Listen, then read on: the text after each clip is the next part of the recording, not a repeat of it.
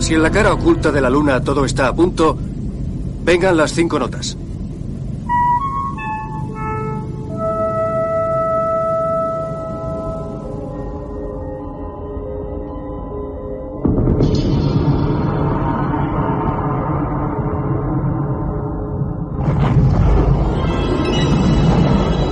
Mira, mira.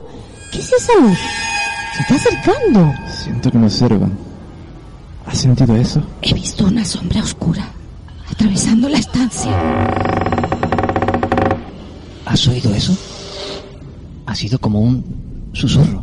Sí, viene del sótano.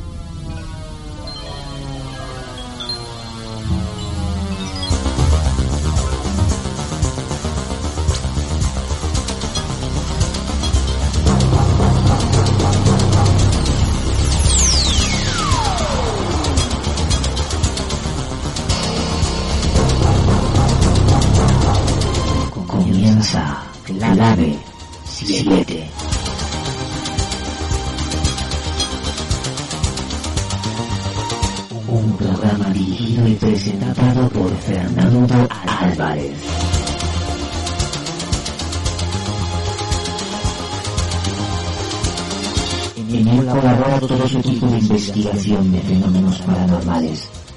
Clave 7.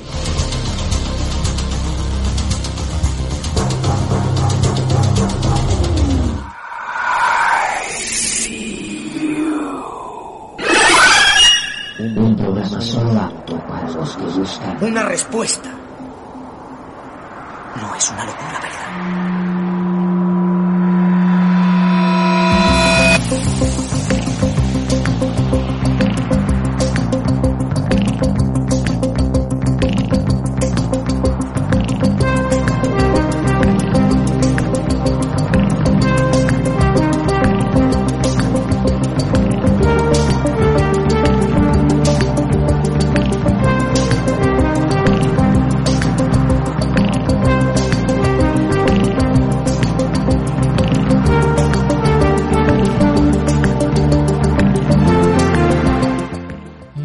Noches familia, un saludo desde Clave 7 Radio. En la orilla del mar puedes ver aquello que esconde, puedes ver las corazas de aquellos que dicen ser fuertes y las lágrimas de todos los que caen al suelo. Puedes ver cómo se une la tierra y el agua, cómo los polos opuestos se juntan y al unirse cambian, mojando la arena y secando el mar. Nada es permanente, nada sigue igual con el paso del tiempo. Borra el pasado y emprende un futuro que solo el destino sabe dónde acabará.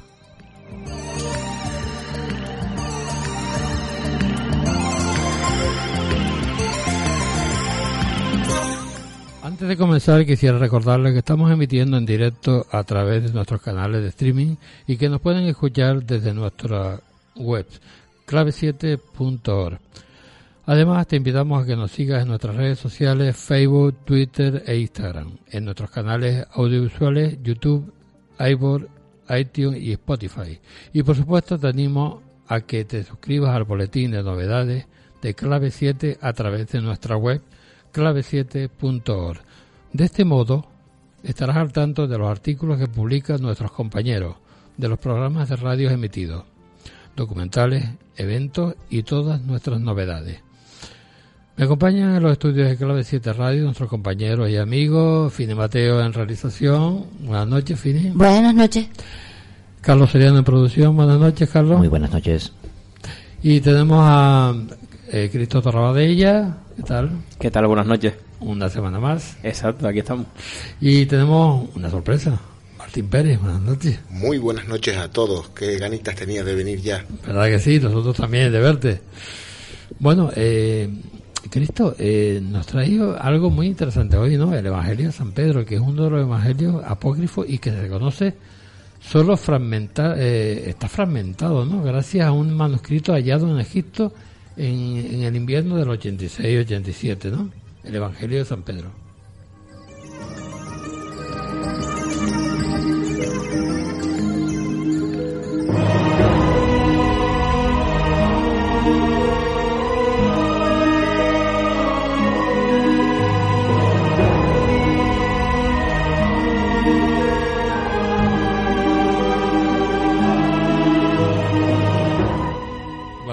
Cristo, vaya una musiquita, no, no buscaste más bonita. Exacto, la verdad que sí, que te sirve tanto como para ver cosas de miedo, como de misterio, como novedades, como de todo, básicamente. Sí, sí. Entonces, el, el tema, eh, eh, el Evangelio de Cristo es muy... Sí, no, bueno, también verdad. Eh, el Evangelio de Pedro, ¿cómo, cómo te, te- se te ocurrió meter eh, este Evangelio aquí? En... Bueno, esto... Porque de, de Judas te vienes a San Pedro. Mm. Exacto. Es que en realidad esto lleva de muchísimo tiempo atrás, eh, llevo buscando mucha información, porque el tema de los evangelios apócrifos siempre, siempre me ha llamado la atención, porque es quizás uno de los temas tabús de la iglesia.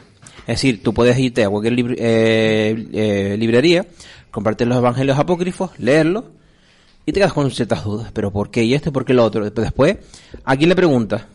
Después no sabes a quién preguntarle, porque le preguntas a cualquier persona así, no, esos son libros que la iglesia descartó, que en realidad son una tontería. Y dice, pero, pero y, empiezas a indagar un poco y decir, pero bueno, pero ¿por qué?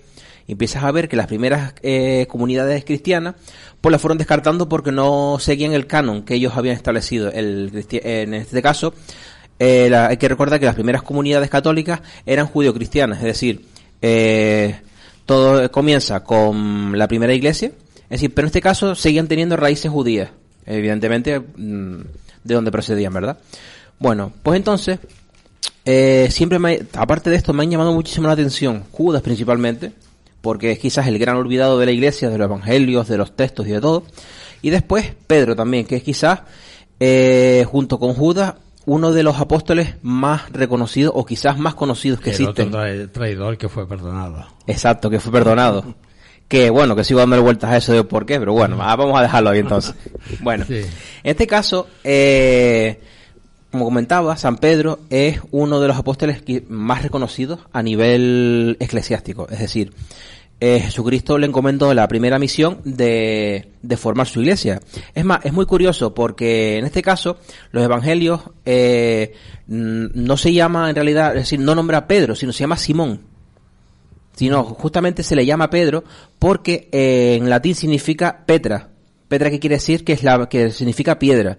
Entonces lo que hicieron fue a través de, ese nombre Jesucristo, perdón, en este caso Jesús lo llamó Petra, pero en este caso eh, con otra, con- es decir, en, en arameo tiene otro significado que se ha ido perdiendo con el paso de los años. Pero principalmente en latín era Petra, que significa piedra.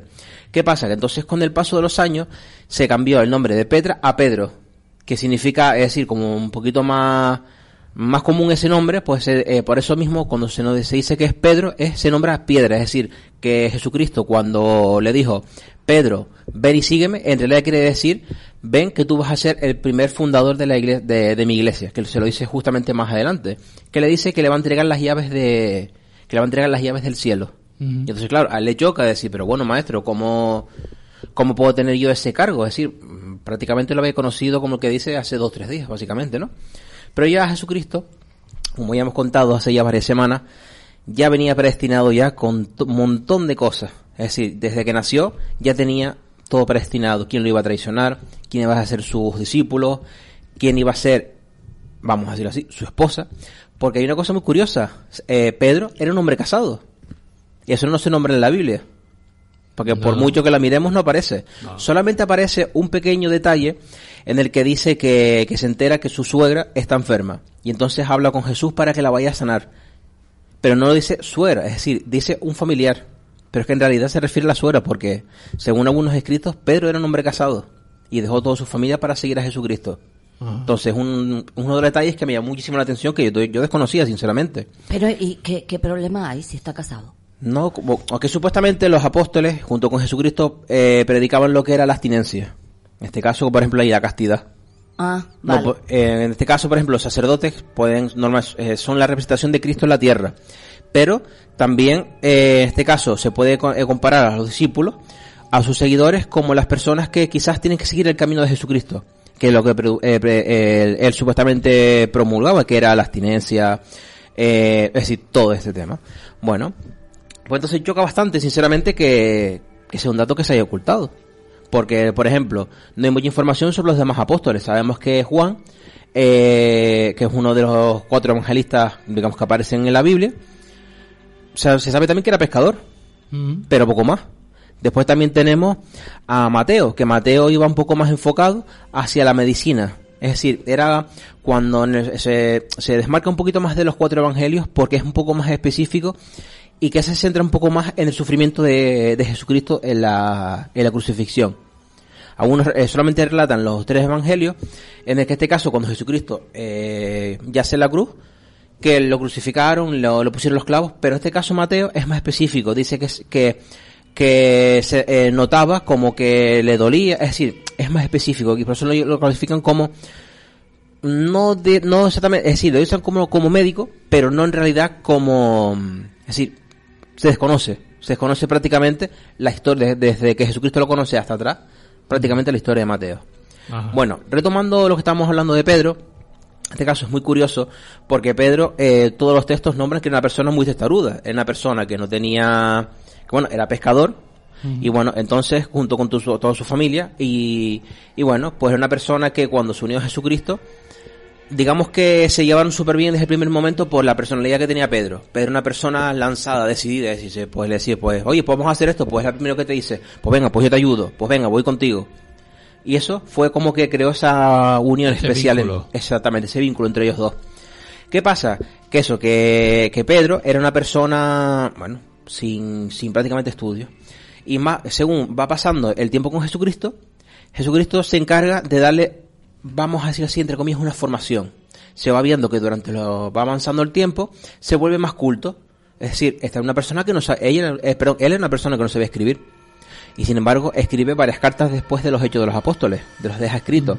Como este caso a los, que si no me equivoco creo que eran los filipenses, que era una de las primeras comunidades católicas que, pero cristianas que existían en la época. Y está datado de su cuño y letra. Es decir, una carta cuñada por él y enviada. ¿Qué quiere decir? Que con el tiempo, pues bueno, se fue curtiendo a través de Jesucristo, pues bueno, de diferentes enseñanzas, de, es decir, bueno, que al final se volvió un- una persona muy culta. Pero claro, también tiene su parte negativa. Eh, en este caso, hay el, testamento que, eh, perdón, el evangelio apócrifo que vengo a traer, hay un cierto debate en el que dice que cuando se encontró no concuerdan las fechas exactamente como que él lo llegó a escribir, sino eh, supuestamente dice que hay una secta en ese momento, pues bueno, la iglesia estaba dividida en muchísimos, vamos a decir, núcleos, núcleos católicos y también había los que como hoy en día, que son, por ejemplo, los, vamos a decirlos así, como los neutrales, después están, por ejemplo, los más radicales, los, por ejemplo, los ultracatólicos que dicen que todo tiene que ser así, así, así, ¿no? En este caso, eh, eh, se le hace, mm, digamos que se le da autoría a esta secta, el supuesto evangelio de Pedro, porque hay muchas cosas muy específicas que cuentan sobre la vida de Jesús. Y claro, no se descubre, es decir, cuando han descubierto, perdón, cuando descubrieron el, eh, estos textos, pues no concordaban, porque había cosas muy específicas que todavía no se habían llegado a descu- a descubrir todavía. Entonces, bueno, pues hay esa pequeña controversia. En este caso, eh, el Evangelio apócrifo lo que nos comenta, un poco por encima, es simplemente que lo que, eh, en este caso, acusa a los judíos directamente de la muerte de Jesucristo, no a Pilato. Porque en este caso, dice que, en este caso, eh, en este caso el rey Herodes, lo que hace es que le tiene un odio visceral a Jesucristo que no puede, que no puede con él. ¿Qué pasa? Entonces lo, lleva a ser juzgado en, su palacio. Hay que recordar que los judíos no pueden juzgar a, las personas, porque es un delito de sangre. Entonces ellos pues tienen prohibido lo, eh, que es derramamiento de sangre. Pero era estar el odio que le tenía Herodes a Jesús, que entonces hizo todo lo posible, eh, convenció a los jueces para que lo juzgaran, él- para que él mismo lo juzgara. Entonces, lo que hizo fue, eh, como cuenta el Evangelio, le, le dice a sus jueces que obedezcan sus órdenes. No dejan, no dice exactamente qué pasó, pero sí comenta un poco más adelante que sientan a Jesucristo en un trono y cuenta en este caso, eh, en vez de decir que lo va al palacio de, Pilato, lo sientan en el palacio de Herodes. Le ponen la famosa corona de espinas, le ponen la túnica dorada, eh, perdón, la túnica púrpura, y entonces todos le saludan, pues diciéndole, alabado seas el rey de, de Jerusalén, lo escupen, le dan, en este caso es más específico, le dice que le dan palizas con palos, le tiran piedras, dice, aquí tienes mi respeto, le dicen, incluso le llegan a decir en ese evangelio. Todo eso que estás diciendo, Cristo, perdona, eh, es lo que sale en el Evangelio hace poco. Exacto, en lo que sale en el evangelio, exacto. Que, que estamos viendo una pasión de Cristo bastante distinta de lo que los evangelios canónicos, por decirlo de alguna manera, eh, describen, ¿no? Es más con- yo no, no conocía esta parte de la pasión de Cristo por delante de Herodes y tal. Exacto, sí, sí, está esa, está esa controversia, principalmente, es una teoría mía, no quiero decir que esto sea así. Yo creo que en la época, eh, en, la época en el que la iglesia se convierte lo que se convierte hoy como iglesia católica, quizás estos documentos hayan sido ocul- ocultados. ¿Por qué? Porque están eh, tratando temas antisemitas. En este caso, date cuenta que los, los textos vienen directamente de, la época de los judíos. Entonces, claro, quizás para no eh, manchar a, a los judíos por lo que hace es, mi- es lo que pienso yo, no quiere decir que esto sea así, que se ocultan estos textos y se les da como si fueran apócrifos, es decir, como que fueron escritos pero que realmente no tienen sentido Bueno, para las primeras Vamos a ver, yo, yo quería, perdona que te interrumpa, Cristo, Dime, porque, dime. eh, sobre, eh, refiriéndonos a los, a los evangelios apócrifos en sí, pues entre todo el mare magnum de evangelios que se tropezó la, la, la iglesia al principio cuando eh, cuando se cuando Roma aceptó la iglesia y ya fue una cosa más oficial no en el, creo que fue en el año 300 y pico no sé si fue Gregorio. Sí, más- no me acuerdo bien no lo estoy hablando de memoria creo que, que es algo va por ahí las cosas.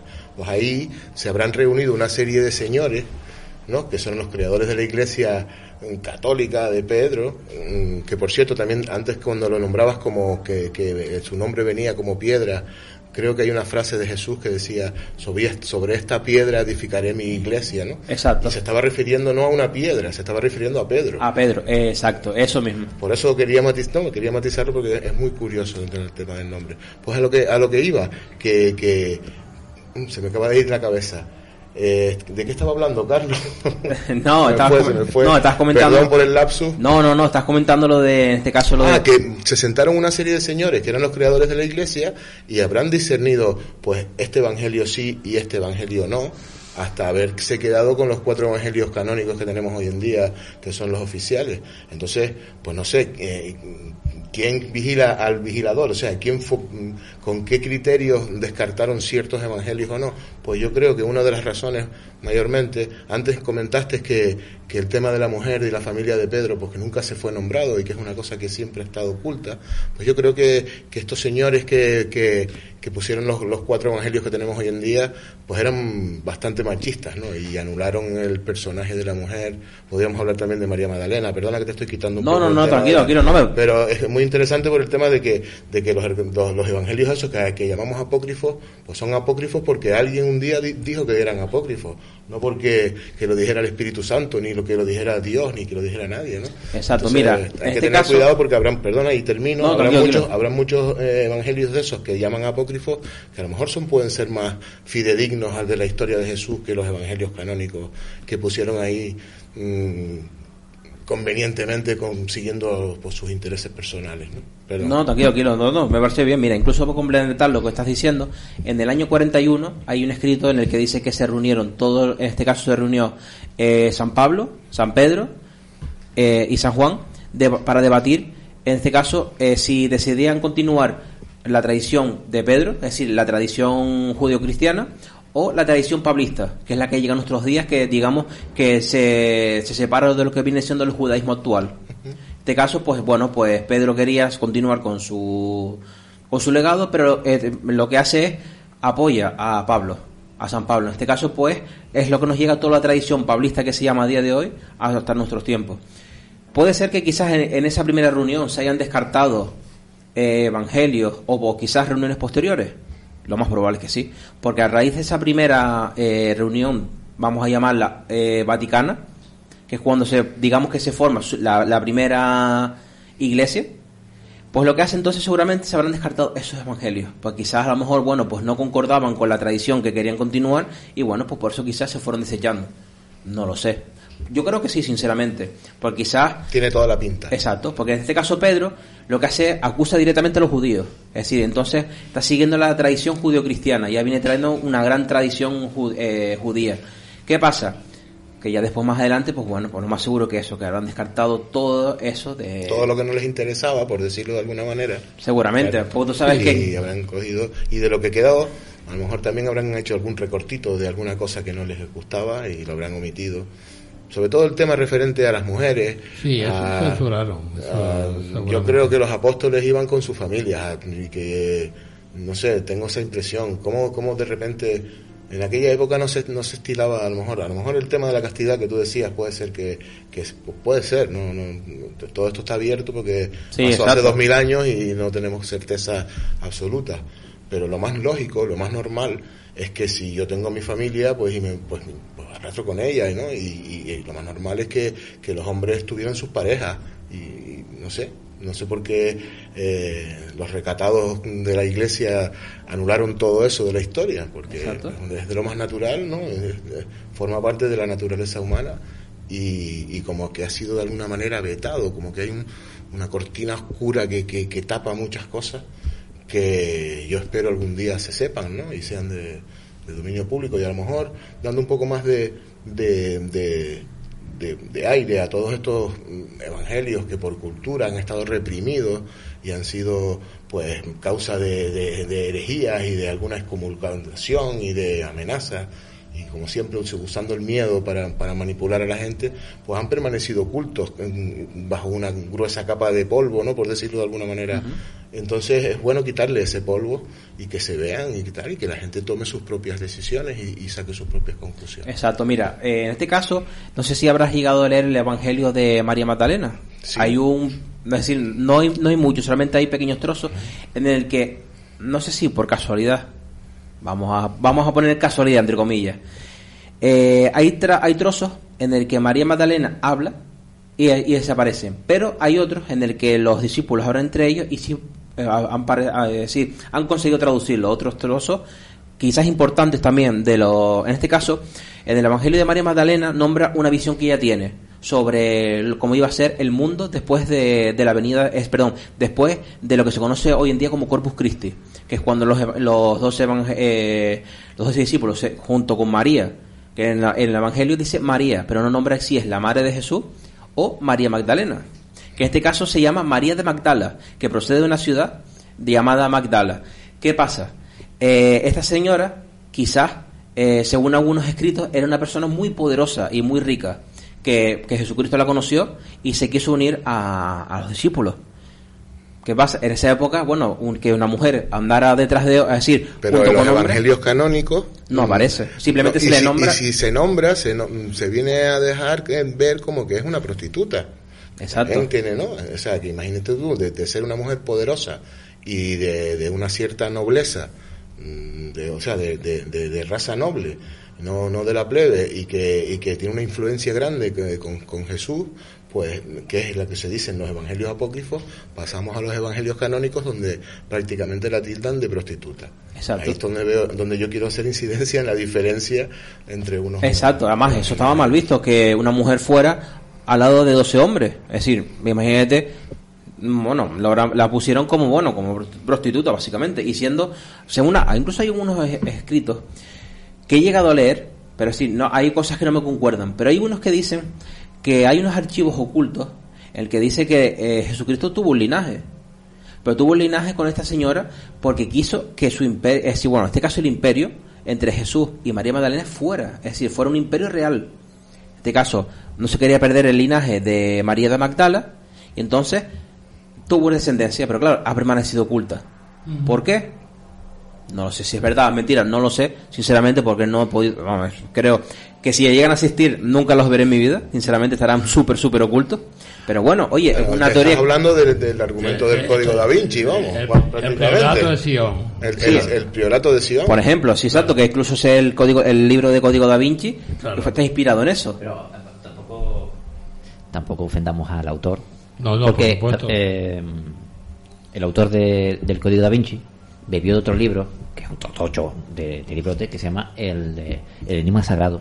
De ahí Ah, sacó bueno, toda, sí. la, toda la historia de la cosmogonía merovingia, que supuestamente es la que mm, transportó hasta nuestros días, eh, o ha podido transportar hasta nuestros días, el linaje de, de Jesucristo. Y de ahí bebió gran parte de, de, de lo que se cuenta en de hecho hubo un problema de plagio y no sé qué que al final perdió eh, los autores de del enigma sagrado perdieron el juicio a- al autor de El Código da Vinci pues le sirvió para vender más libros todavía, a pesar del cambio de los otros. ahí se le da una Pero en ese, en ese libro, el Enigma Sagrado es como una Biblia de grande y cuenta toda su historia de una forma muy, muy eh, historia más, más que más que otra cosa. Donde se le da mu- muchísima importancia al papel de la mujer Mm. y a la- al matriarcado que, que, que tanto se, se esforzaron en, en- en tapar y en reprimir todos estos señores de la iglesia. No sé, parece que soy un, un catolofóbico, ¿no? No, no, no, no, no, simplemente te- te- creo que son hechos que están más que contrastados. Además, yo soy un firme defensor de que, las, de que los sacerdotes tienen que ser mujeres, es decir, sacerdotisas, porque las mujeres fueron las primeras que vieron que Jesucristo había resucitado. Cuando abrieron el sepulcro no estaba Jesucristo. ¿Quién fueron? Las, las mujeres fueron las primeras que dieron la noticia a los... Es decir, a los- en este caso a los discípulos, a los apóstoles, fueron los primeros. Entonces, son las que proclaman la resurrección, que es lo que se proclama a día de hoy. Entonces, ¿Qué ha pasado en el paso del tiempo? Para que de repente la mujer se ponga un segundo, tercer y hasta un cuarto lugar y sin embargo los hombres se le enaltece. Quizás hay algo ahí, dos, exacto. Dos mil años después, todavía las mujeres tienen un papel secundario en la iglesia. Secundario. Todavía no se puede, eh, no pueden haber mujeres sacer, sacer- o sea, no se pueden, o sea, siem- siempre tienen un papel de servicio, de servicio hacia, hacia los hombres. Todavía a estas alturas, en pleno siglo XXI, aunque eh, la verdad es que eh, el Papa que tenemos ahora, pues parece que quiere cambiar bastante las cosas y últimamente está haciendo cosas que, que yo la verdad es que hace 10 años ni me hubiese imaginado que, que podría ser un Papa y parece que las cosas van empezando a cambiar y va un poco eh, abriendo las ventanas del Vaticano y sacando todo ese olor a rancio que debe haber ahí dentro Exacto. y entrando aire limpio, ¿no? Mm, Así es. Exacto. Bueno, perdona que sea pesado, pero volviendo, es que quiero hacer un inciso justamente para que vean la comparación con, eh, en este caso, el Evangelio. Todos y todos recordarán cuando Jesucristo está a punto de fallecer que dice Levi, Levi, le mí que significa Dios mío, Dios mío, porque me has abandonado. En este caso Pedro dice, fuerza mía, fuerza mía, tú me has abandonado. Porque él relata que Jesús cuando es crucificado no, no siente ningún tipo de dolor, además no expresa absolutamente nada. Sin embargo, en los evangelios vemos que Jesucristo está sufriendo y está padeciendo una serie de torturas. En este caso, me que- quería resaltar eso porque Pedro dice, fuerza mía, fuerza mía, tú me has abandonado. Cuando Jesucristo dice eso es cuando, digamos, ya siente el dolor y fallece prácticamente en el acto. Que es una cosa muy curiosa, me gustaría saltar Sí, sí, de los... muy interesante, es muy interesante. Exacto, de los canónicos. De cambiarlo de Dios por fuerza, pues aquí ya pues podrían, ya se me ocurre algún amigo que tengo por ahí conspiranoico, ves, ves, son los extraterrestres, Dios son los extraterrestres, fuerza, esa es la fuerza de no sé qué. Bueno, ¿por qué no? Vamos a abrir, a tener la mente abierta, que ya de mentes cerradas estamos un poco aburridos, ¿no? Un poco, la verdad que sí, sinceramente, que mira, pues afortunadamente estamos en un tiempo que tenemos información a nuestro alcance, que si no nos quedamos con la primera versión oficial podemos seguir indagando en una segunda o tercera opinión, sinceramente. Gracias a Dios. Bueno, eh, quería también recalcar una cosa, que en este caso, eh, que no se nombra mucho en los cuatro evangelios, que eh, cuando se rasga el velo, el velo del templo de Jerusalén, entonces, eh, cuando cuentan los evangelios canónicos, que todo, de repente todos los, los romanos, los judíos, se dan cuenta de que Jesús, es que sí, que realmente Jesús era el Hijo de Dios. Por todo, primero, se oscurece el cielo completamente. Además, nombra en este caso el evangelio que tuvieron que encender antorchas porque se oscureció el cielo como si fuera prácticamente de noche.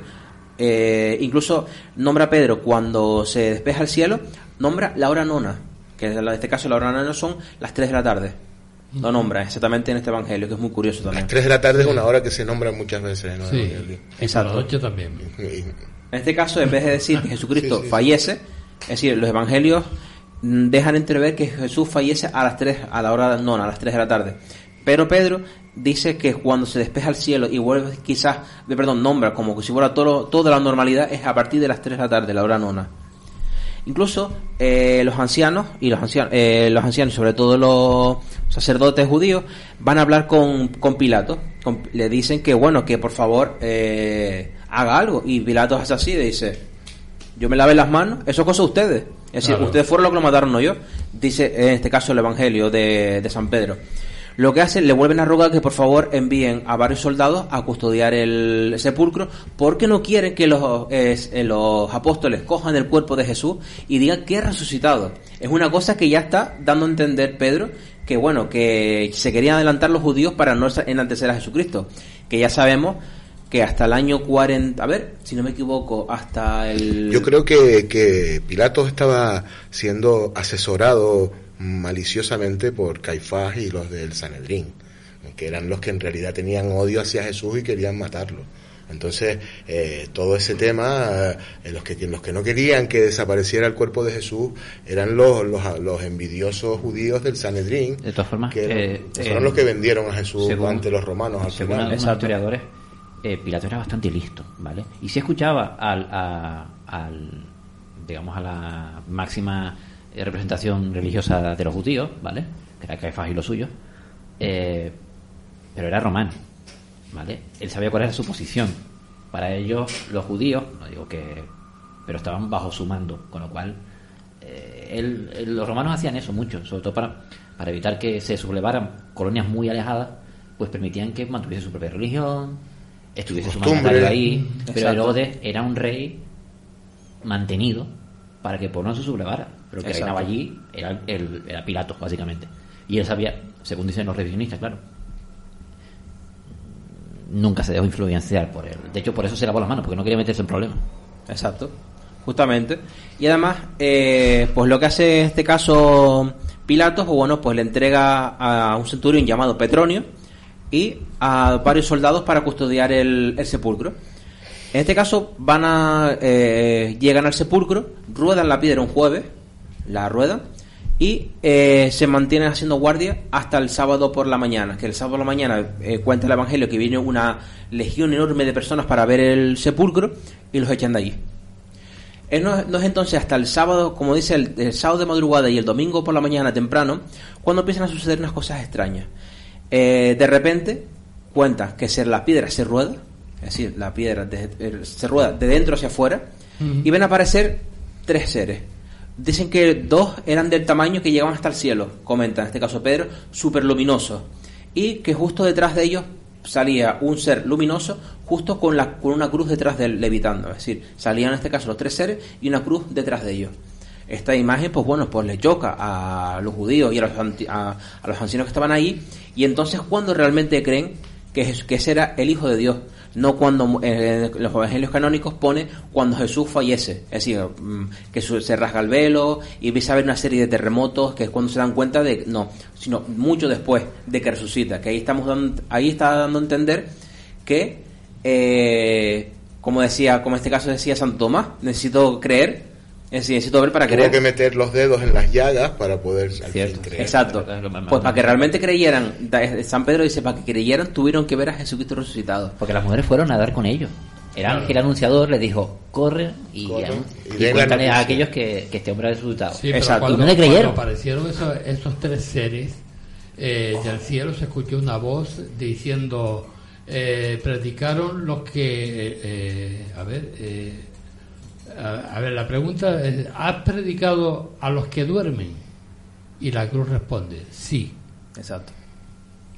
Y es entonces Sí, cuando esos fueron salen los seres, sí, con- eh, y la cruz fue la que respondió. la cruz, exacto. En este caso eh, salen despavoridos, salen despavoridos, hablando con Pilato que por favor todo lo que haga suceder quedara, eh, quedara oculto. Entonces bueno, pues Pilato acepta que todo esto eh, quedara oculto.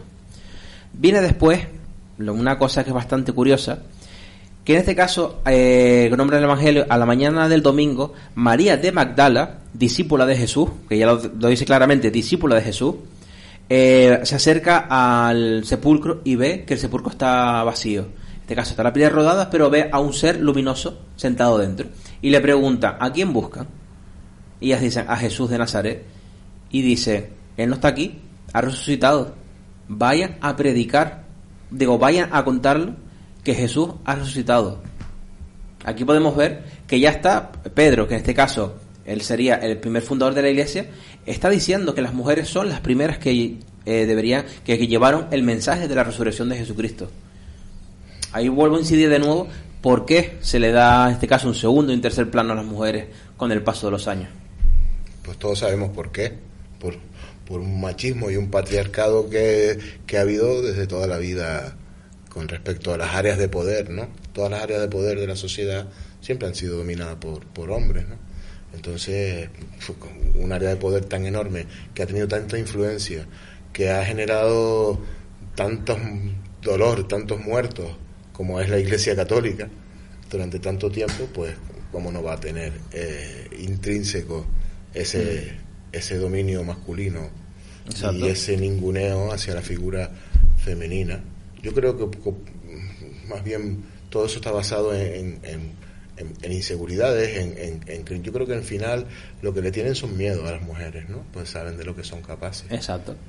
Y mira, ya para terminar en este caso, el- la última frase que dice el Evangelio de San Pedro dice, yo, Simón Pedro, por mi parte, y Andrés, mi hermano, tomamos nuestras redes y nos dirigimos al mar, yendo en nuestra compañía, ojo, Leví, el de Alfeo, a quien el Señor, y aquí de repente se corta el Evangelio. Es decir, del escrito desaparece todo lo que hay de, de aquí. Es decir, de aquí adelante. adelante, fuera. Le, ahí solamente Leví, se le, es decir, en este caso es el nombre de Dios.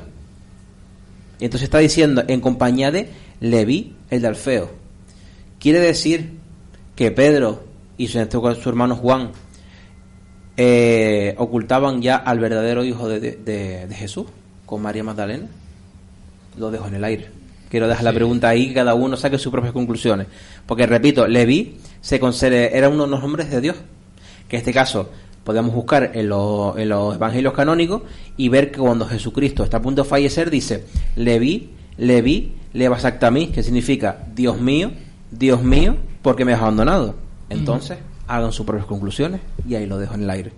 Bueno, pues lo dejamos en el aire porque la verdad. Muy que- interesante, como La- siempre, la Cristo, verdad muy sí. interesante. Podríamos estar horas hablando Exacto. de este sobre- tema y de todo el abanico de porque cosas. eso es, eh, tiene mucho, mucha trayectoria y muchas cosas que, que especular y poder a- hablar sobre ello. Exacto. Muchísimas gracias, Cristo, por, eh, por este tema tan interesante. De nada. Escuchemos un poquitito de música Fini para, para pasar eh, con, con Martín, que nos trae un tema también muy interesante.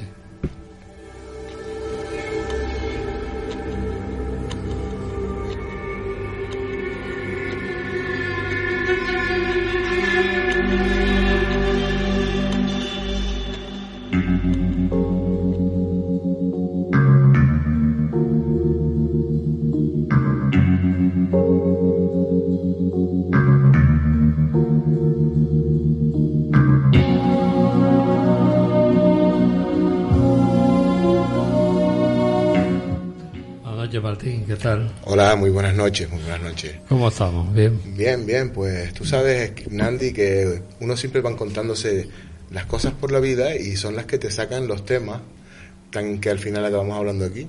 Y esta vez me pasó algo así, porque mm, tengo una sobrina que me sabe que, que me gustan todo este tipo de cosas y como que soy el, el, el friki de la familia. Creo que creo que hay muchos que están sentados en esta mesa que sí que, que se sienten, Exacto. que entienden perfectamente de lo que estoy hablando, ¿verdad? Pues entonces, pues como ella sabe que me gustan estas cosas, eh, tuvo un sueño eh, que ahora ahora ahora les, les voy a pasar porque le pedí permiso para reproducirlo. Son dos minutitos en los que ella cuenta un, pues una serie de cosas que suceden en la casa familiar de mis padres, que es donde ella cuando era chiquitita pues pasó muchas horas por cuidados por cuidada por mis padres, ¿no? Cuando mi, mis hermanos. Entonces ella pues eh, eh, esas cuatro paredes de esa casa pues la tienen como muy metida en su en sus recuerdos, ¿no? Entonces yo creo que por eso esa era la- el escenario del sueño. Pues no creo que no quiero adelantar nada, me gustaría que lo oyeran, son dos minutitos y cuando termine pues pues hablamos un poco, ¿vale? Sí. A ver si lo puedo reproducir cuando tú me digas fin y ya. Yo que no sabía quién contarle esto, digo, aprovecho. Eh, el otro día, a ti que te gustan estas cosas, soñé que estaba como en casa de abuela, ¿no? En el cuarto del fondo a la derecha. Y que había ahí como un armario con una puerta como para entrar en un sitio, pero no sé dónde, ¿sabes? Y de repente como, y la gente entraba y como que yo estaba abriendo la puerta y sí, sí, pasa, no sé qué. Pues de repente ya no podía abrir la puerta y dije, ah, bueno, pues ya está, ¿no? Y me senté como en un sitio. Y vino un chico eh, así como joven y tal, que mm, la cara era bastante nítida, pero ninguna persona conocida, ¿sabes? Y se sentó conmigo en la mesa a hablar y entonces yo como que me empecé a sentir un poco mal, intimidada y tal, y de repente sonó como una alarma y era con mi móvil pero que estaba en el salón. Y entonces él como que no me quería dejar ir y, y de repente estaba yo en el salón con el móvil y no sé qué y miré para atrás en el pasillo de abuela y vi al tío como rollo sombra que se dividía en dos y uno salía como por la ventana del cuarto de- del, del patio, ¿sabes? Por encima del plástico ese que hay ahí de guardar las cosas. Y el otro venía por el pasillo y entonces yo empezaba a correr y estaba la reja cerrada y no sé qué y al final salía por la puerta y me metía en casa de Manuel. Entonces hablaba con Manuel y la explicación fue, Manuel, que me persigue la muerte. y, y es un chico joven y tal, y es así. Y entonces Manuel me dijo, con toda la calma del mundo, no te preocupes, coge una botella de vino y un vasito de esos de vino, de los chiquititos, y ven y siéntate aquí conmigo. Y, y típico apuro que sientes cuando las pesadillas y tal, pues Manuel consiguió calmarme máximamente. Y nos sentamos los dos con la muerte a hablar, que era el nota, y cuando llegó a la casa de Manuel se quedó como medio mosqueado, porque claro, a mí me había visto con miedo y cuando llegó allí yo le serví su vaso de vino y le dije, sí, claro, siéntate aquí con nosotros, tal. Y empezamos a hablar normal y ya de repente era como un, un sueño diferente de situación tranquila de hablar tres personas, ¿sabes? Y colega, es para psicólogo eso, ¿eh? Curioso, Bueno, la verdad. eh, eh, la verdad hablar que- con la muerte. Impresionante. Yo tengo ahora mismo, lo he oído muchas veces, pero no dejo de, de erizárseme todo el vello. Eh, bueno, pues de esto quería hablar. Aquí se abren varias cosas. Primero, quiero que es que me parece increíble la nitidez con la que esta niña me describe el sueño, por, con la cantidad de detalles distintos que dice, pero detalles muy específicos. No sé, yo no sé qué piensan ustedes, pero Una- yo cuando una- me, yo cuando sueño, pues me- se me escapa entre las manos cuando me despierto y en pocos segundos ya no me acuerdo de nada. ¿Qué, qué edad tiene? Nos lo comentaste ayer. Es así, eh, mi sobrina tiene 28 años. 28 Eh, años que no es una adolescente. No es ninguna adolescente, ¿no? Por supuesto. momento en la, en- la vida en la que tenemos mucha más actividad en los sueños, más incluso a- a- a algunas personas pesadillas, o sea, supuestamente a esa edad nuestros sueños son algo más calmados, me- menos... De hecho, yo personalmente no me acuerdo de la mayor parte de los sueños que tengo, ¿vale? Y sé, tienes la sensación al día siguiente de que has soñado, sobre todo si son sueños muy cercanos a cuando te levantas, pero un segundo después ya no sé ni por qué tengo la sensación que tengo. No, pero hay, hay sueños que se recuerdan muy nítidamente. Sí, sí, lo ¿eh? sé, lo sé. Yo últimamente tengo unos sueños brutales también. No, yo, yo los sueños míos son muy revueltos eh, últimamente. Lo que pasa es que, claro, eh, cuando despierto ya desaparecen. Tienes la sensación de que nada. has- tenido la cabeza en movimiento, ¿vale? Pero no consigues hilar los acontecimientos. No, no, sí. Yo solo me acordarme de si es un sueño bueno o es un sueño malo. Pero Sí, nada quizá- más. quizá por la sensación. Sí, por la sensación eso- eso- de, de desasosiego, si es, si es un sueño desagradable o de, o de calma, que incluso, que no sé si a ustedes les habrá pasado, que te miras para el otro ladito a ver si te duermes porque quieres seguir soñando el mismo sueño y seguir por donde ibas, ¿no? Como si fuera una película. Y después nunca lo consigo, por lo menos yo, no sé si ustedes sí lo habrán Yo, conseguido. yo te digo mi opinión del sueño de tu sobrina. Eh, lo que a mí me viene es como que alguien que ha fallecido hace poco le está diciendo que no le tengan miedo a la, a la muerte. Bueno, es que eso cuadra mucho, porque por ejemplo, cuando ella dice voy a casa de Manuel, Manuel es mi hermano, ¿no? Que vive puerta con puerta con mi madre, es su tío, es, mi- es el mayor, mm, bueno, tengo, ten- la mayor es la madre de ella, que es mi hermana, pero él es eh, como si dijéramos un, un pilar de seguridad en que mi sobrina ve. Entonces, claro, yo creo que por eso ella se sintió tan tranquila, porque vio, mi, mi hermano enseguida la tranquilizó, ven, siéntate aquí. tal. Es que sigo flipando con, los de- con el detalle de coge el vaso pequeñito de cristal, que, o sea, es impresionante cómo se acuerda de todo. Eh, y lo que quería decir, eh, eh, ella tiene 28 años, es profesora de inglés, eh, o sea, no es ningún, tiene la cabeza bien amueblada y sí es verdad que, que ella tenía un, un cariño muy especial con mi padre, eh, que falleció hace cinco años, pero que todavía en las reuniones familiares y tal, cada vez que, que lo nombramos y tal, de hecho hay una gran foto de él en, el salón de casa donde hacemos las comidas familiares y tal, mm, las cuales hace ya muchos meses que no podemos hacer, desgraciadamente, por la situación y, y que tenemos ganas ya. Y, y cada vez que se nombra a mi padre, pues ella siempre, pues como que, como que se acaba llorando, como que siempre lo tiene muy presente. El tema de que, de que se desarrolle el sueño en la casa familiar, la casa de mis padres, donde ella tiene unos recuerdos de infancia maravillosos con mi padre jugando allí, tal y cual, también puede ser que, que, que, tengas razón, que, que, que, sea mi padre la figura que, de, esa pérdida que ella siente, bueno, que sentimos toda la la familia ¿no? Pero ella es muy especial. Pero como que eh, mm, le quiere dar ese mensaje de no tengas miedo a la muerte. Estoy bien. Fíjate que hay un detalle curioso. Pero tú me crees que... eh, perdón, Sí, sí, sí. No, sí que sí. Vale, Un detalle curioso, que solo comentamos porque escuchamos el, el audio eh, ayer, eh, o anteayer, si no recuerdo mal, Eh, eh, en la reunión previa que hicimos para, para organizar el programa y tal.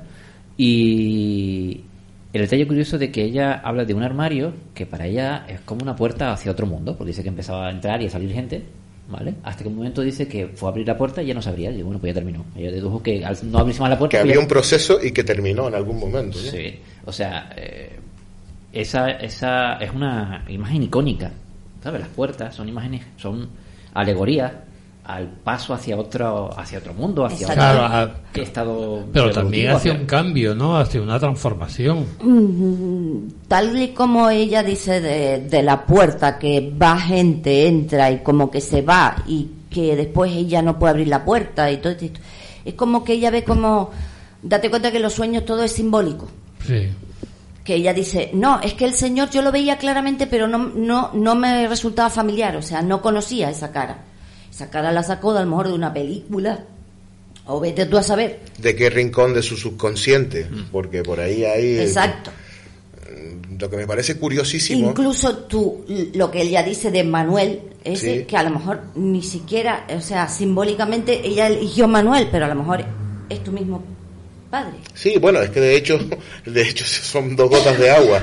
Mm, Ahora que mi hermano ya, ya llega más o menos rondando los 60, Porque se parece mucho a, lo mi padre, cuando ella era pequeña. Exacto, ¿entiendes? a lo mejor es incluso la figura de tu padre la que le está diciendo, mira, siéntate, tal, coge el vaso de, de, de vino, Además tal, que mi padre siéntate. siempre, es que Mm, ahora que estoy buscando analogías, porque es que mi padre eh, siempre, eh, es un, un enólogo aficionado de toda la vida y siempre la, la cultura del vino, Del vino y tal del tal, siempre lo ha tenido, pues y nos hemos tenido todos.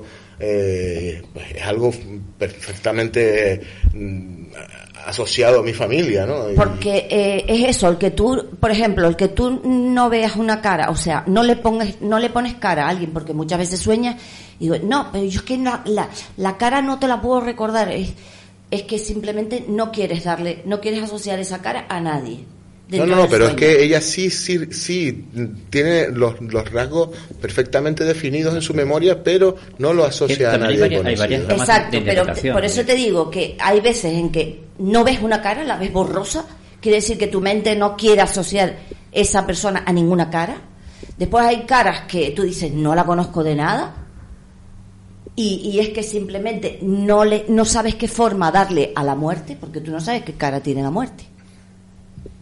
Y cuando ves a una persona que te resulta familiar, o tú le dices, ay, mira, este es tal, a lo mejor no es tal. No es tal. ¿eh? También es cierto, hay una interpretación curiosa por parte, no sé si de, de la psiquiatría, que dice que en los sueños, eh, cuando aparecen personas cuya cara no recordamos, es porque son personas conocidas. De hecho, mucha gente eh, sabe que, quién es, aunque no le vea la cara, y por eso la asocia automáticamente y ni siquiera piensa eh, en, en que está viendo su En- cara. en. Sin embargo, cuando vemos una cara conocida, eh, dice esta interpretación, ese personaje simboliza lo que esa persona, esa cara, simboliza para nosotros, ¿vale?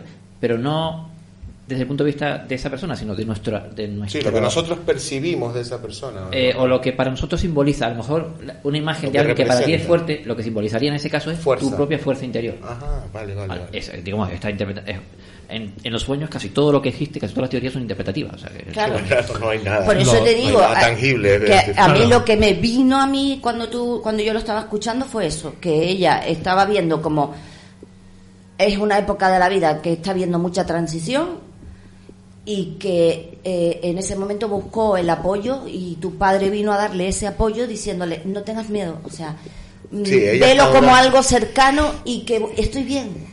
Claro, sí, pero sí. ¿y esa división de esa, de esa persona? Sí, es, muy Exacto. curioso ese detalle de que una de las partes se Además fue por la ventana en modo sombra. y la otra fue la que continuaba persiguiéndola. Eh, digamos que la muerte también tiene dos caras. El, el rollo sombra, algo así dijo ella, ¿vale? Sí, le rollo una- sombra, yo creo que habrá visto una silueta o algo así, tipo mm, persona sombra, de estas que, es- que es tan famosa que hay tantos testimonios por ahí. ¿no? La, en la psiquiatría, en el psicoanálisis de Jung, por ejemplo, la, la, la- la apa- la aparición de sombras, de una sombra determinada, eh, tiene mucho significado, ¿vale? Eh, en otras culturas antiguas, la sombra era una parte fundamental de toda la división, las divisiones que tiene el, cuerpo humano. Para los egipcios, por ejemplo, la sombra era parte de- del cuerpo espiritual del, del fallecido. Eh, Y bueno, también se puede ver eso de la, de la forma de que la muerte realmente tiene dos caras.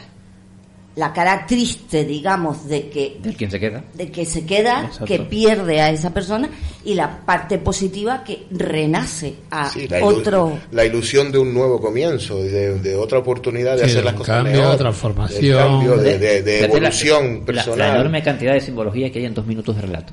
Es ¿verdad? alucinante. Y es Claro. que por, por eso, por eso yo esto enseguida la, eh, primero le, le dije que si acababa de ver las crónicas de Narnia por lo, lo- por lo del armario, ¿no? Está- está bien eso. pero no, no, la verdad es que lo del armario Carlos No, puntualizó pero muy eh, bien. es curioso que coge la botella de vino y se unen los tres en un, para tener una conversación. Sí. O sea, le supo, le supo meter las cabras en el corral, por decirlo de alguna manera, a la muerte. La muerte llegó con, Dios con su poder de que tenía eh, aterrorizada a mi sobrina Claro. y cuando se dio cuenta de que ella no tenía miedo, ya como que ya no le gustaba Sí, tanto a la quedó- muerte la situación. Entonces, Todos incluso ella, con su con toda su parsimonia que mi hermano le había proporcionado de esa tranquilidad, siéntate, tómate un vasito de vino y, y hablamos aquí de que eres la muerte y tal y cual. O sea, es que me parece, es que acojonante, es que no se me ocurre, perdón por la, por el- por la No, palabrota. no, sí, es, es- es realmente un sueño realmente fascinante. Sí, sí, sí. sí. Y, y- en cierta, me- y en cierta medida me da envidia. O sea, mis sueños son más aburridos. Por lo menos los que recuerdo. Sí, la verdad es que sí. Al menos los eh, que recuerdo. Yo la verdad es que sí, hombre, tengo recuerdos de sueños de la infancia, de que este es el típico sueño, de que vuelas. Y Que son icónicos y eso no- que no te estás cayendo por un precipicio y, y todo agobiante y después te das cuenta de que no, de que te caes eh, y pero no te caes, sino que estás volando y al final ese agobio se convierte en felicidad y ese tipo de cosas, pero eso cuando tenía unos 8, 9, 10 años. A lo mejor los tengo y no soy consciente de ello, ¿no? No, es que últimamente, a ver, con, con la edad que tenemos ya, lo- los, pensamientos que tenemos, los, los sueños que tenemos son otros, ¿no? Son otros. sí, Son sí. preocupaciones, son... Yo llevo como dos meses y medio, por lo menos, soñando que me voy de investigación todas las noches. Me meto por cuevas, me meto por... Debe ser la, la falta de ir de, Las de ganas, investigación. sí, Claro, sí. las ganas. Pero me meto por casas extrañas, que si cuevas, que si no sé qué, está Cristo, estás tú, está, está Carlos, está Charlie, o sea, venga, vengan por aquí y no sé qué, y venga, y ahora por a este lado y tal y cual y no sé qué. Y me despierto más cansada que que cuando me acosté.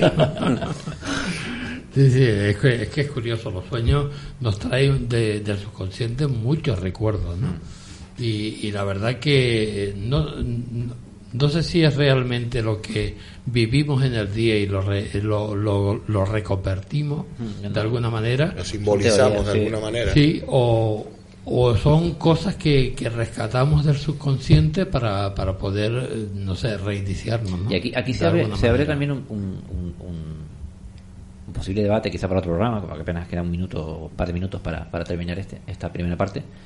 Eh, y es, ¿por qué hay sueños que recordamos? Y además, no se borran. O sea, yo tengo sueños eh, muy puntuales a lo largo de mi historia, de mi vida, que los sigo recordando. Yo iba a Y decir no me lo acuerdo de lo que soñé anoche, o sea, no tiene Sí, sí, sentido sí. eso. Yo iba a decir lo mismo con otras palabras. ¿Cuáles son los desencadenantes que hacen que, que, que, que esas partes recónditas de nuestro cerebro se activen para que le den al rec y ese sueño específicamente se te quede grabado para toda la vida y después no te acuerdes de lo que desayunaste esta mañana, por decirlo que eso a mí me pasa mucho, ¿no? Y pero, pero tengo recuerdos de cuando tenía 10 años que vamos, que los podría describir perfectamente. Entonces, Bueno, la- ¿qué es? La química, esa, la, la- la electroquímica del cerebro, las conexiones neuronales que de vez en cuando hacen un chispazo y se te activa algo, o, o- o- o es que cenaste muy fuerte y por eso tienes pesadillas, o es que- ¿qué, qué es lo que desencadena esto? Ahí está la gran pregunta. La prueba está es en la, en la película que yo hice, que fue un sueño, Ok. fue un sueño y, y lo recordé al principio y, y- y a todo detalle. Película que está en nuestro canal de YouTube, por si nos están escuchando. Se llama Entre dos dimensiones y veréis un Fernando Álvarez con como 17 años, 18. ¿Qué podías tener ahí? 18 años. Es una película muy 18 artesanal, años. está en nuestro canal de YouTube. Buenísimo. búscala. Con unos pantalones de campana así de estos, pero de tolón, tolón, tolón. Unas pelambres. Hay ovnis, hay marcianos, hay gigantes, hay de todo en esa película. Y, y yo llevaba el maquillaje en ese momento. Bueno, pues esa película fue soñada y, y recordada a- eh, con todo detalle y contada a mis compañeros para poderla realizar para en el futuro, por si acaso se me olvidaba, poderla, poderla ver Pues otra tengo vez. que decir vergonzosamente que no conocía yo esa faceta, no conocía yo que tenía que esa Un día- película existía ni que Un día la proyectamos aquí. pues no- vaya por Dios, qué, qué- qué grata sorpresa, Nandi, eres una cajita de, de Sí, sí, sí. Bueno, Además, te puedes reír ahí, vamos. hombre, Perdón. No, no la vería para reírme, sino como, Par- como para participa- documentarme, nada más. Participa un fallecido ya Jesús Trem, jovencísimo. Sí, por eso te digo que yo llevaba el maquillaje, me acuerdo de llenarlo de polvo de talco de arriba abajo. No desvele, no desvele, que quiera saber de, de Sí, sí, cosa sí, que No, algún día, algún día lo proyectaremos aquí y nos reunimos, eh, nos reímos un poco.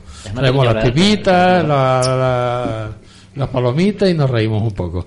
Bueno, mm, hacemos un, un descanso para publicidad y enseguida volvemos. ¿Podríamos apagar las luces, por favor? Sí.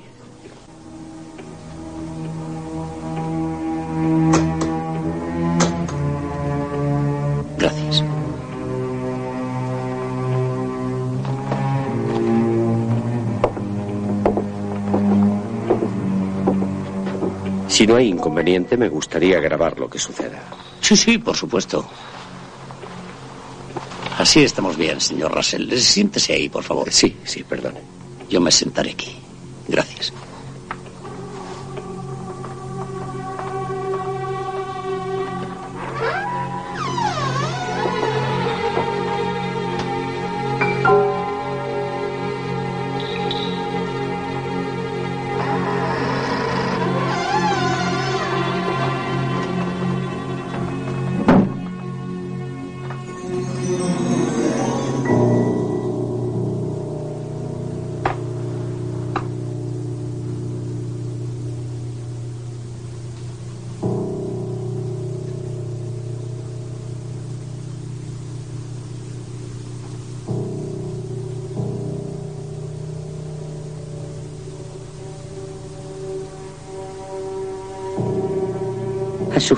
Una pérdida muy cruel, John Russell.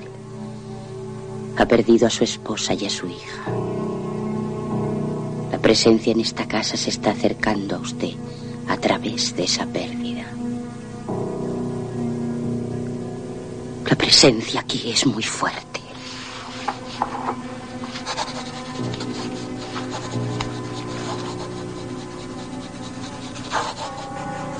Es la presencia de. Niño que no está en paz, que no puede descansar. La presencia está con nosotros. Sabemos que estás con nosotros. ¿Quieres hablarnos? Vas a comunicarte con nosotros. Vas a venir a nosotros.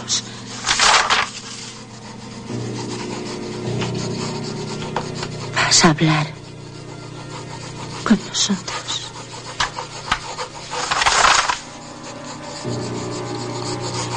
Estamos aquí para ayudarte. ¿Cómo te llamas? ¿Quieres hablar con nosotros?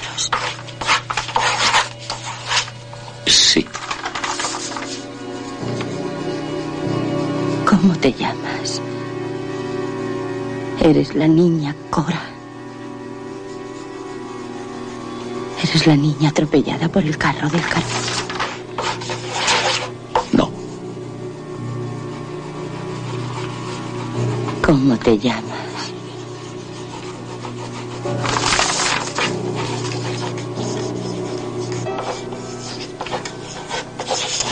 Joseph. Has muerto en esta casa, Joseph. ¿Cómo has muerto? Hay alguien aquí con quien desees comunicarte.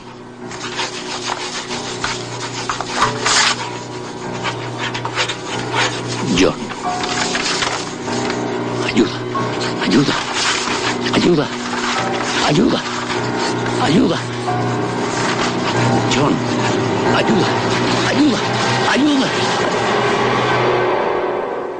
Algo no va bien en esta casa.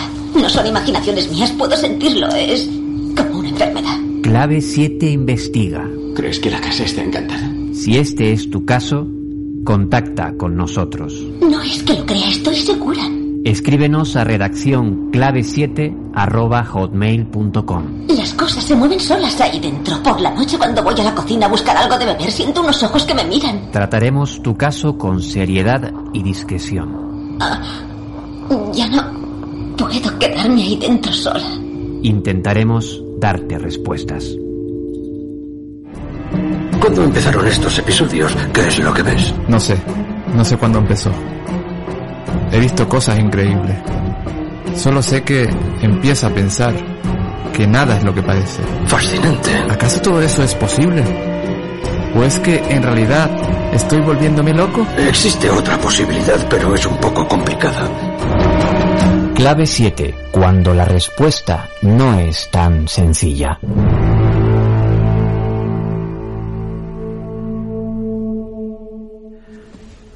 Oiga, nunca ha habido ni una sola prueba que demuestre que estas cosas existen. Entonces me está diciendo usted que en realidad no existen. Claro que existen. Sí, existen muchas cosas a nuestro alrededor que no vemos nunca. La electricidad, eh, las microondas, los infrarrojos, ya me entiende. Y esto ha existido siempre. Clave 7 investiga. Simplemente no forman parte de lo que se consideraría que constituye eh, la realidad física. Entonces, ¿qué son? ¿Y qué quieren? No tengo ni idea. Lo que quiere saber en realidad es... ¿Por qué los ve usted? Cuéntanos tu historia.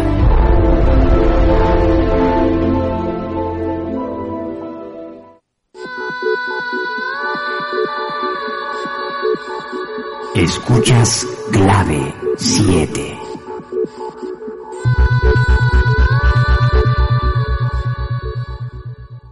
Dios mío, está lleno de estrellas. Clave 7. Transmitiendo hacia el cosmos.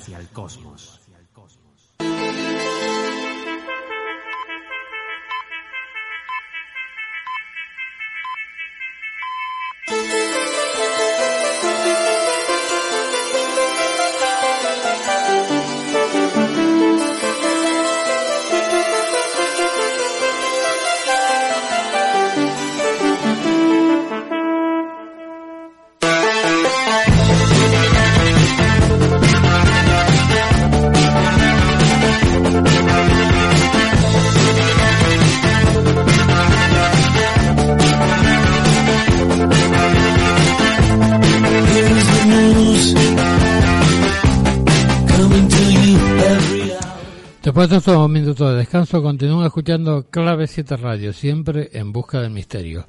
Y nos vamos con análisis de titulares de la mano de Joseph Mateo. Buenas noches, Fini.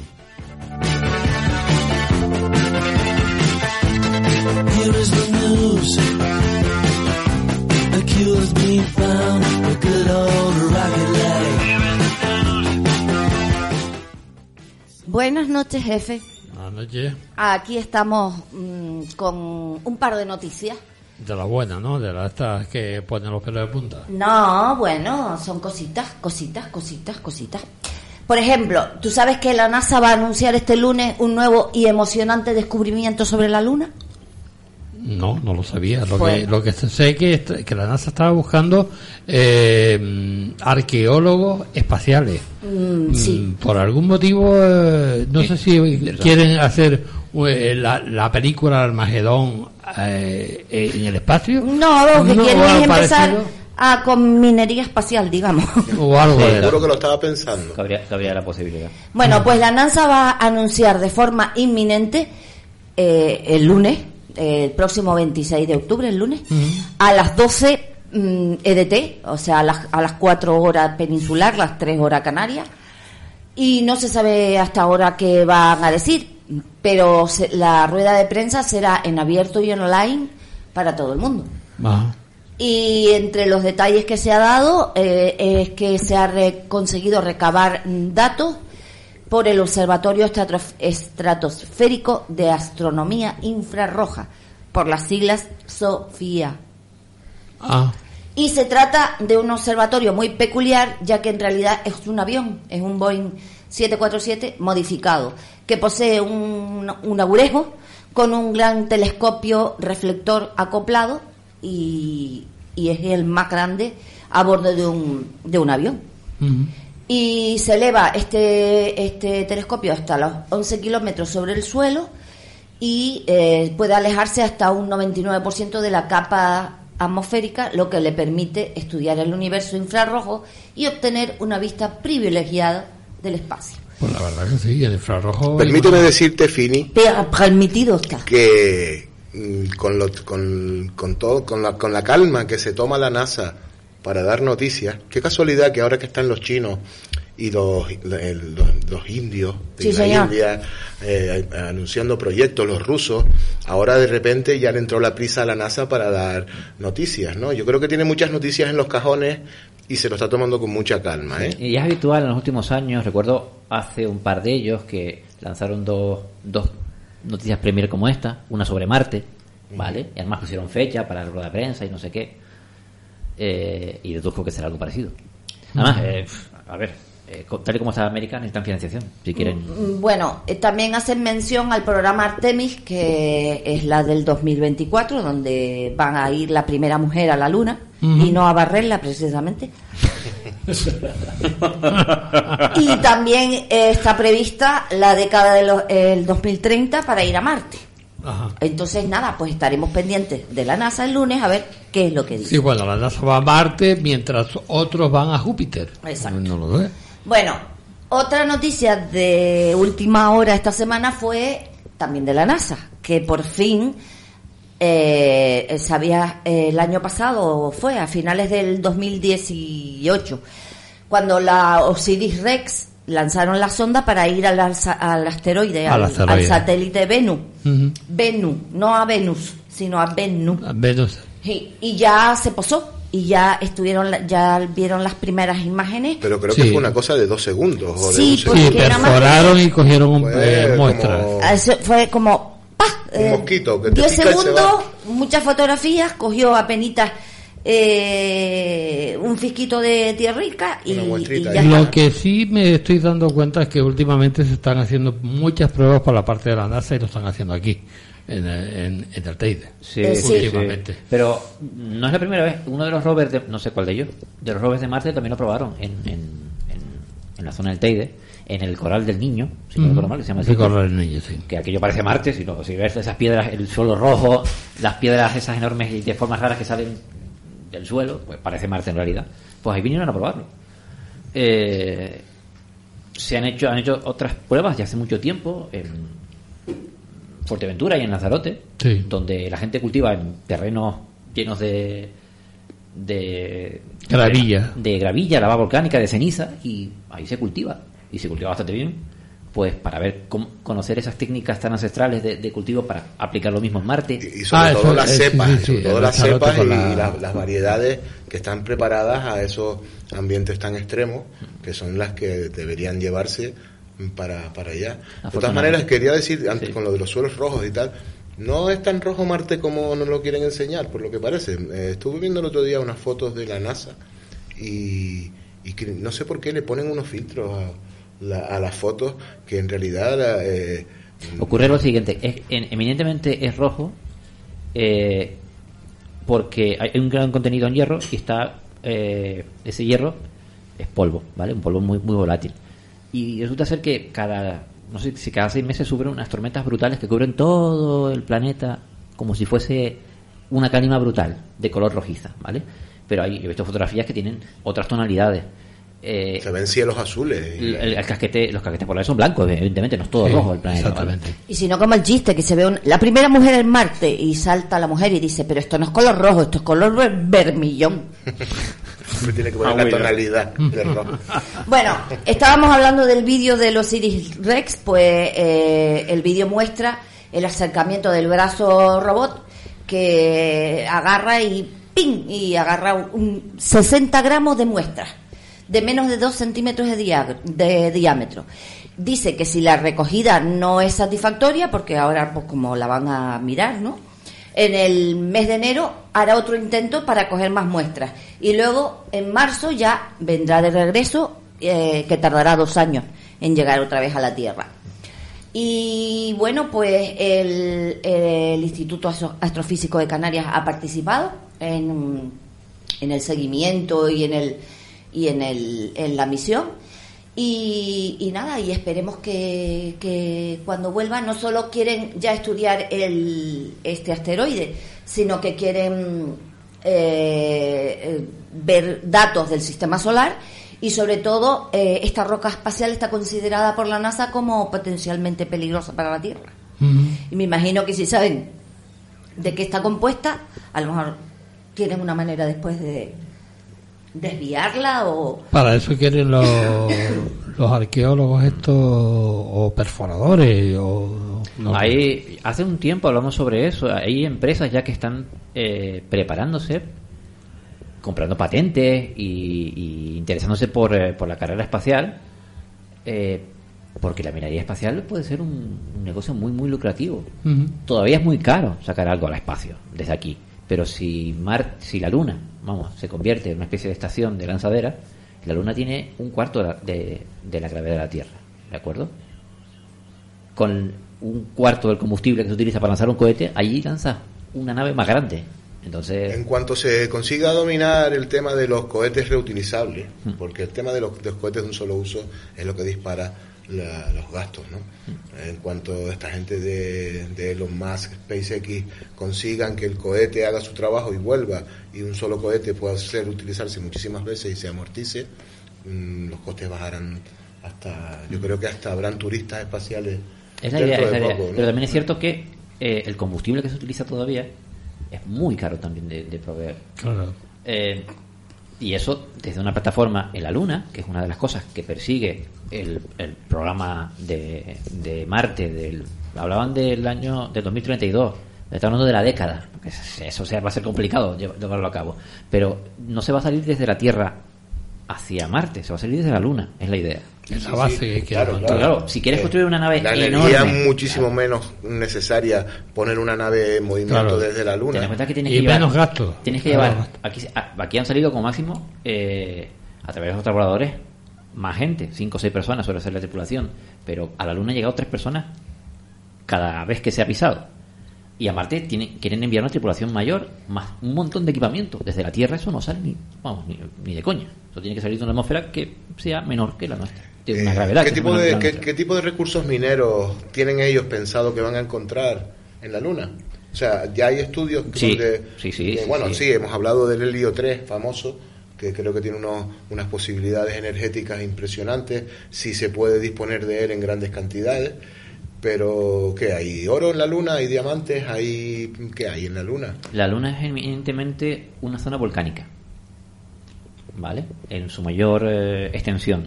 Pero sí es cierto que se, se no se sabía exactamente cuál era la composición hasta que se trajeron un montón de rocas durante la carrera espacial. Y se sabe que la composición de la Luna es prácticamente igual que la de la Tierra. ¿Vale? Por eso, cual- a partir, de, a partir de ahí, Con lo cual se pueden encontrar los mismos minerales que se encuentran en la Tierra. posiblemente. Hasta que no se vaya y se empieza a escarbar, no se sabrá. No, pero se, se, se- se- sospecha. se sospecha que pueden haber planetas donde haya diamantes, donde haya... No sé, donde leí que había uno que llovía diamantes. Llovía. Ya. ¿Verdad? Lluvia de diamantes. Por la enorme presión atmosférica del, del, del sitio. Planeta Tiffany, puede ser. o- Bueno, ¿han oído hablar de la cuña de Ayud? Pues no. Nadie ha oído no. hablar de la No. cuña de Ayud. No. Pues la cuña de Ayud es una pieza de metal que se descubrió en el año 73 a unos 10 metros de profundidad.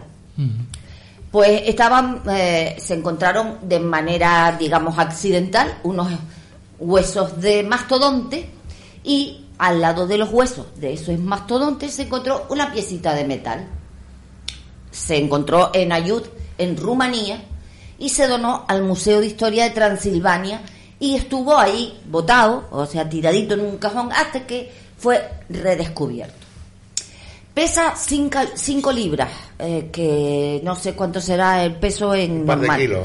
Pero vamos, un par de kilitos, porque es una piecita pequeñita, de 20 por 12 por 7. Y nadie sabía lo que era. Entonces, eh, claro, tenía óxido por encima de un milímetro de espesor que estaba homogéneo eh, dura- dura- de- eh, entre eh, rodeando a la piecita. Pero claro, el óxido ayudó a, da- a datar su antigüedad unos 400 años. Pero claro, la capa geológica donde se encontró con esos huesitos de, de bicho tendría unos 20.000 años, el Pleistoceno. Entonces, bueno, se la, dar- se la dieron a Florín Giorgita, que por lo visto es un famoso historiador, que consiguió examinar eh, eh, Esa pieza. esa piecita. Y entonces él descubrió que la aleación que componía ese metal era de 12 elementos distintos. Aluminio, cobre, silicio, zinc, plomo, laguna, circonio, cadmio, níquel, cobalto, bismuto, plata y galio. Eh, Media tabla periódica. Ahí. Pero vamos a ver, ¿por qué un objeto de estas características estaba junto a unos huesos de mastodonte? Primero. Curioso. Segundo, el aluminio en estado puro no está en la naturaleza y la humanidad no consiguió mm, pulirlo y dejarlo así en esa con este grado de pureza hasta el siglo XIX. A eso se le suman que eh, eh, en nuestra página está la noticia en, Mm. en las redes eh, tiene dos agujeritos ovales perfectos, lo que lo que sugiere que es, está hecho artificialmente. Claro. Los expertos empiezan a, a aventurarse, dicen que es una herramienta pues hecha por el hombre, que no tiene sentido, que se ha comparado con incluso con, con, con el apoyo de módulos espaciales, de, del- la Viking, por ejemplo. Nada. El señor Giorgita, este señor tan famoso historiador, publica un artículo en Ancient Skies, eh, Cielos Antiguos, y declara que él le preguntó a un ingeniero aeronáutico sobre esa piecita, porque él no, no tenía idea. Y el ingeniero dice que, eh, de acuerdo así a lo que él veía y a esa, esa eh, agujeritos y tal, pues que él pensaba que se trataba de la pieza de un tren de aterrizaje. Un tren de aterrizaje. Sí. De hace 400 años. Bueno, de hace 400 años supuestamente, pero vamos, que el donde estaba en la Tierra, 20.000. Ah. Sí, en la capa, en la capa de sedimento donde se encontraba estaba junto con otras cosas que tenían 20.000 años. Exacto, por los huesos estos de... Pues es un opart como una catedral. ¿no? Un opar como una catedral, sí señor. Y a mí, me- como yo soy eh, Fan. Fanática, sí, de los, de los upars, Dios que para mí eso es para... Sí, la verdad es que es impresionante. es- Hay algunos que, hay algunos que la revisión histórica ha descubierto que no son tales, ¿vale? Las cosas como son. Pero sí hay otros que todavía están eh, por averiguar co- por, por- de dónde salen, ¿vale? Y algunos que ya han desaparecido. La famosa pila de Bagdad se la, o se la cargaron o la robaron durante... durante La máquina de antiquitera también es un Sí. opar que... La máquina antiquetera era algo que solo los frikis decían que era un opart hasta que realmente se empezaron a hacer eh, investigaciones en serio y han descubierto que es un pedazo de máquina, casi un ordenador, de hace, ¿cuánto? Eh, 3.000 o 4.000 años, una burrada, o sea... es- Son tropecientos. Tenemos el martillo fósil, eh, las lámparas de enderas. Bueno, yo, yo- yo- Hay una historia que me interesa muchísimo ¿Y que... qué hay? Perdona, perdona, porque siempre he tenido esta, esta duda de si puede ser fake o no. Un- se dice que se encontraron unas huellas de pie humano en una capa de que tenía no sé cuántos, mm, pero con- porque mucho antes de que el Homo sapiens pisara la Tierra. Sí, y, que- también hay cráneos de neandertales con un tiro en la cabeza. Con agujeritos, al menos. Con agujeritos, por lo menos la preparación le hicieron. de ¿no? bala. que tienen que toda la pinta de ser un agujero de bala. Yo recuerdo, Fini, eh, que no. A ver, Viajeros en el tiempo, tal vez. Yo, yo recuerdo, Fini, que tú me mandaste una foto una vez de un amigo de, de Sí, Valencia. la he intentado buscar y no la yo encuentro. tampoco la encuentro por ningún lado. Una Eh, huella, pero era brutal. Era, eh, Era, eh, era en una piedra. eh, eh, el piecito de- del colega y, y la huella que era como cinco veces en la pie de él. Sí, yo estoy intentando buscarla, pero no la encuentro por ningún lado. Como si fuera de un gigante. Exactamente, sí. Por lo menos, no sé, que, que aquí un 50 o 60, ¿no? Hay, hay todo tipo de historias y leyendas, incluso aquí en Tenerife y en algunas otras eh, zonas de, de Canarias. eh, el famo- uno de los grandes historiadores, no, no recuerdo su nombre, lo siento mucho, no, no sé si fue eh, Betancourt o fue eh, otro de otro historiador, pero re- eh, él recogió relatos de, de gente de orígenes que medían dos metros y pico de alto o más y que vivieron aquí. Hablaban de una- un gigante que se acabó, acabó casando con otra señora que era igual de grande que él, como no había un igual. Y bueno, pero en fin, que hay historias de gigantes en casi todas las culturas. Deberíamos ver las huellas que deja algún jugador de la NBA en el suelo y compararla con la nuestra, que tampoco, podría- tampoco sería tan raro como puede parecer, ¿no? Bueno, ¿y han escuchado hablar de la el TR-3B? Sí, yo sí. Tú sí. La nave antigravedad capaz de viajes interestelares. Yo que soy un poco friki del mundo de los ovnis, lo sé, de eso se habla mucho. Bueno, pues parece un ovni porque es triangular y es una belleza de nave. Es, es una consecuencia de los programas secretos de la Fuerza Aérea de los Estados Unidos en, cooperaci- en co- cooperación con la NASA, con la LU, Lockheed. Lockheed esa y varias más. Y entonces eh, también el F-117, el Nighthawk, el tiburón nocturno este, también fue desarrollado en secreto. Si Guillermo nos escuchara, Vale, que es sí. un friki de estas naves. Vale. Pues eh, el TRB este eh, fue diseñado y construido por la Lockheed Martin y asignada al proyecto DARPA. Eh, en el área S4 en Nevada fue el laboratorio de pruebas. Y bueno, es preciosísima porque es triangular, porque supuestamente es antigravedad y que bueno que dicen aquí el CEO de Lockheed Martin dice que eh, en este lugar estamos logrando cosas tan o más fantásticas que las que se muestran en la famosa serie de Star. Eh, Pero eso que es un prototipo que salió últimamente o No, no, no, lleva, llevan unos cuantos años. 1990. Lleva unos cuantos años ya aquí. Es, es decir, que ya, si eso fue un prototipo en 1990, ahora en el dos- Con la 2020, tecnología de ahora. eh, eh, Irán por la versión 25. eh, más o menos, más o menos. Pero ya en 1990 muchos de los ovnis triangulares eran la- el avioncito. Pero es que este. cualquiera que lo vea, eh, de hecho, tú lo ves de frente, tiene una, especie, una pequeña cúpula, que, que parece ya un bicho raro, pero desde abajo es absolutamente triangular. Cualquiera que vea eso, sin tener noción de que existe una nave así, cualquiera diría que es un ovni, ¿vale? ¿Y por qué no dicen abiertamente, señores, si ven algo en el cielo así, que somos nosotros? Porque no todos son nosotros, si no, no hubiera Mira, tanto... Durante la Guerra Fría, y eso lo declara el FBI ahora mismo, porque se han hecho investigaciones y demás, y muchos investigadores también lo creen. Eh, durante la Guerra Fría era más factible que la gente por la calle hablase de ovnis no sé qué, que de operaciones militares secretas, porque los rusos estaban espiando, ¿vale? Y eso ayudaba mucho a desviar la atención. Claro. Pero no todo, tiene que ser cosas secretas, Aunque los rusos nunca se lo creyeron, ¿vale? ya que Pero, tanto... eh, 30 Sí, que años después de la Guerra propaganda. Fría, ya todo eso carece de sentido. por lo Sí, menos. cierto, cierto. Porque se sigue... eh, Pero todavía hay facciones, si no los rusos, vale, pero está Irán por ahí, que está con su programa espa- eh, Nuclear. nuclear. Todavía hay enemigos escondidos. Vale, pero yo digo que no todo es proyecto secreto, sino tanto Estados Unidos como eh, Reino Unido como los chinos tienen ahora y están preparando sus protocolos ante un- una invasión extraterrestre. Ya hace un par de años. ya hace mira, unos años, sí. No, eh, no, pero ahora ya más. Esa- Incluso eh, Trump soltó eh, en un eso público. Está- se supone que se está dando por hecho ya de que la invasión va a ser hostil.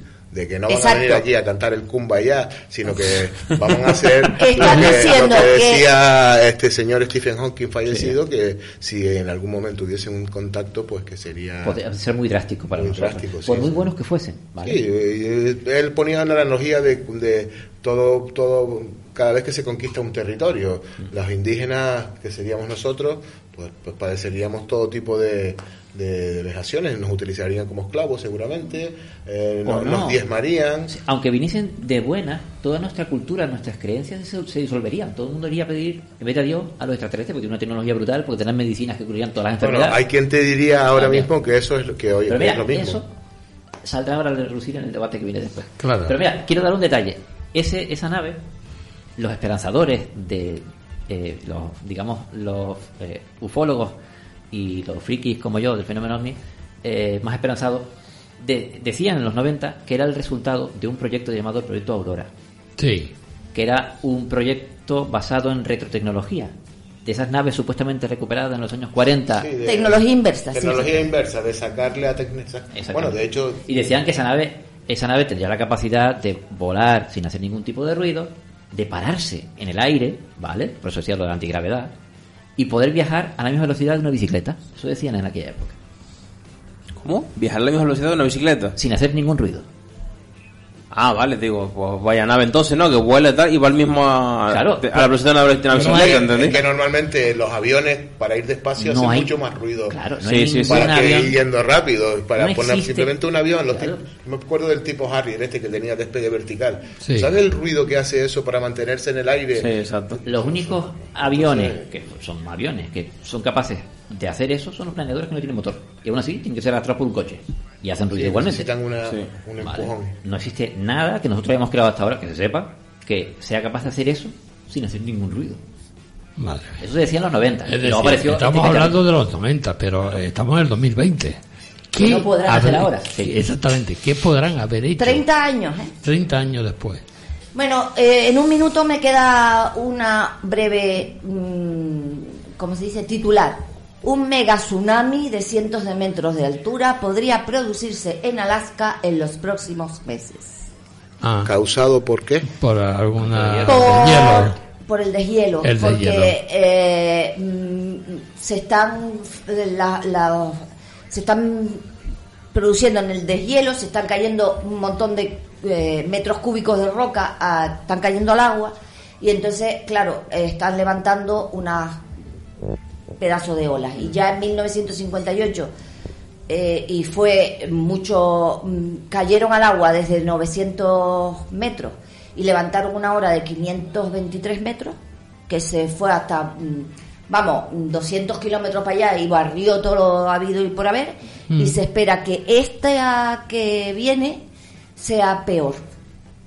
Se, Serían 16 ve- veces más escombros y 11 veces más energía que la de 1958. Yo lo que no sé si, perdona, Fini, si han escuchado que dice que por lo visto se está formando una tormenta en el Atlántico, que viene la- que puede llegar a Canarias incluso de una eh, provocar olas de hasta 15 metros de altura. Que es muy probable que llegue a la península, por lo visto, a la zona de Galicia, Cantabria, un olas de hasta 15 metros. es muy complicado Pero no sé, ahora que eso me viene a la del. Atlántico para que lleguen aquí es que es complicado. Por lo visto se está pronosticado que lleguen, por lo visto, a la O tienen península. que generarse varios núcleos y que uno desplace al otro. Porque si ejercen el recorrido normal que suelen hacer todas las tormentas por el Atlántico, no, siempre llegan a la costa gallega. Pero ojo, que, los que lo, frentes siempre claro, llegan por la costa lo gallega. que lo que la autopista que siguen Sí. esos esos huracanes es la temperatura del mar. Claro. ¿de acuerdo? Pero que dos grados. tierra, Ha subido dos grados. eh, Cuando, atra- Bueno, cuando, si cambia las condiciones. cuando entran en tierra se disuelven rápidamente. A lo mejor se rápidamente pueden ser desastrosos, ¿vale? Sobre todo en Norteamérica. Pero se disuelven más o menos rápido. Porque la energía la consiguen a través de la temperatura. Los tifones y huracanes que se producen en tierra es básicamente por esa descompensación brutal de, de temperatura. Claro, pero por eso dice qué está pasando en el centro del Atlántico, porque las temperaturas han subido bastante. Y más que van a subir. Sí. Bueno, hace un- unos minutitos, unos segunditos de música y pasamos al tema de debate.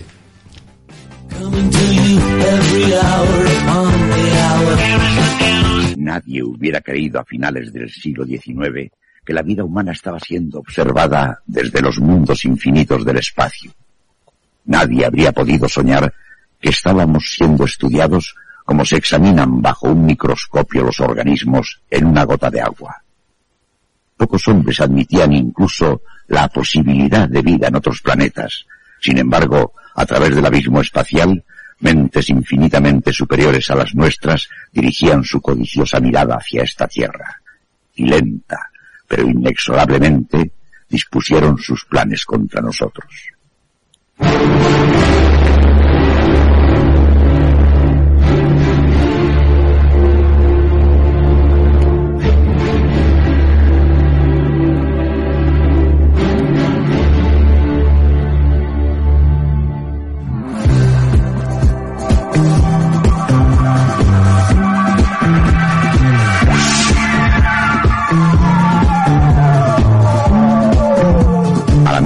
Del 12 de agosto, una gigantesca masa de gas luminoso surgió desde Marte y se dirigió vertiginosa hacia la Tierra. Surcando un vacío de millones de kilómetros, llegó el primero de los misiles que habrían de traernos tantas calamidades. Mientras yo observaba, hubo otra explosión de gas. Otro misil se ponía en camino.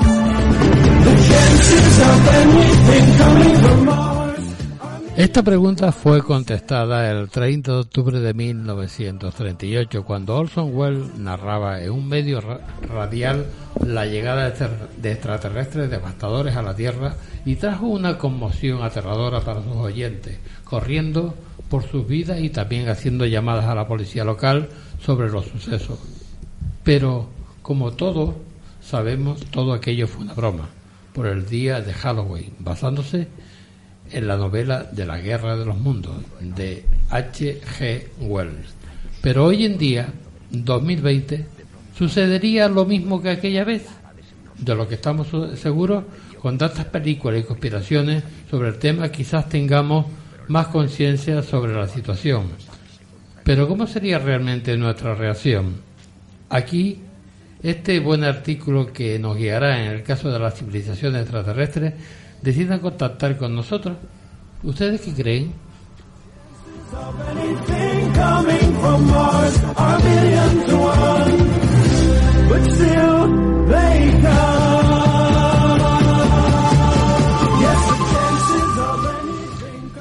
¿Estamos preparados para contactar con una civilización extraterrestre? Fíjate que lo que pasó en el 38, ese programa concretamente... Hace 82 años que estamos hablando, ¿eh?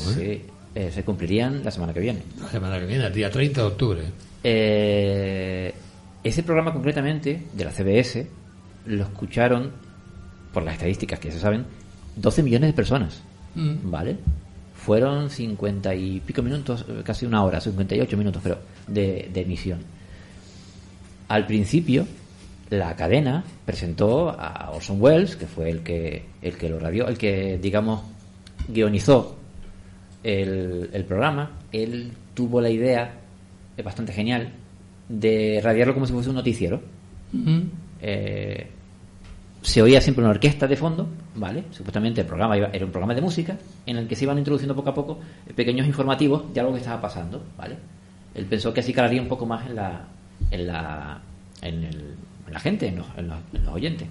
Pero claro, eso se presentó al principio y se dijo que se iba a interpretar una obra de eh, H.G. Wells y que se llamaba La Guerra de los Mundos. Pero claro, mucha gente no prestó atención a eso y otra mucha gente conectó con la, con la emisora después.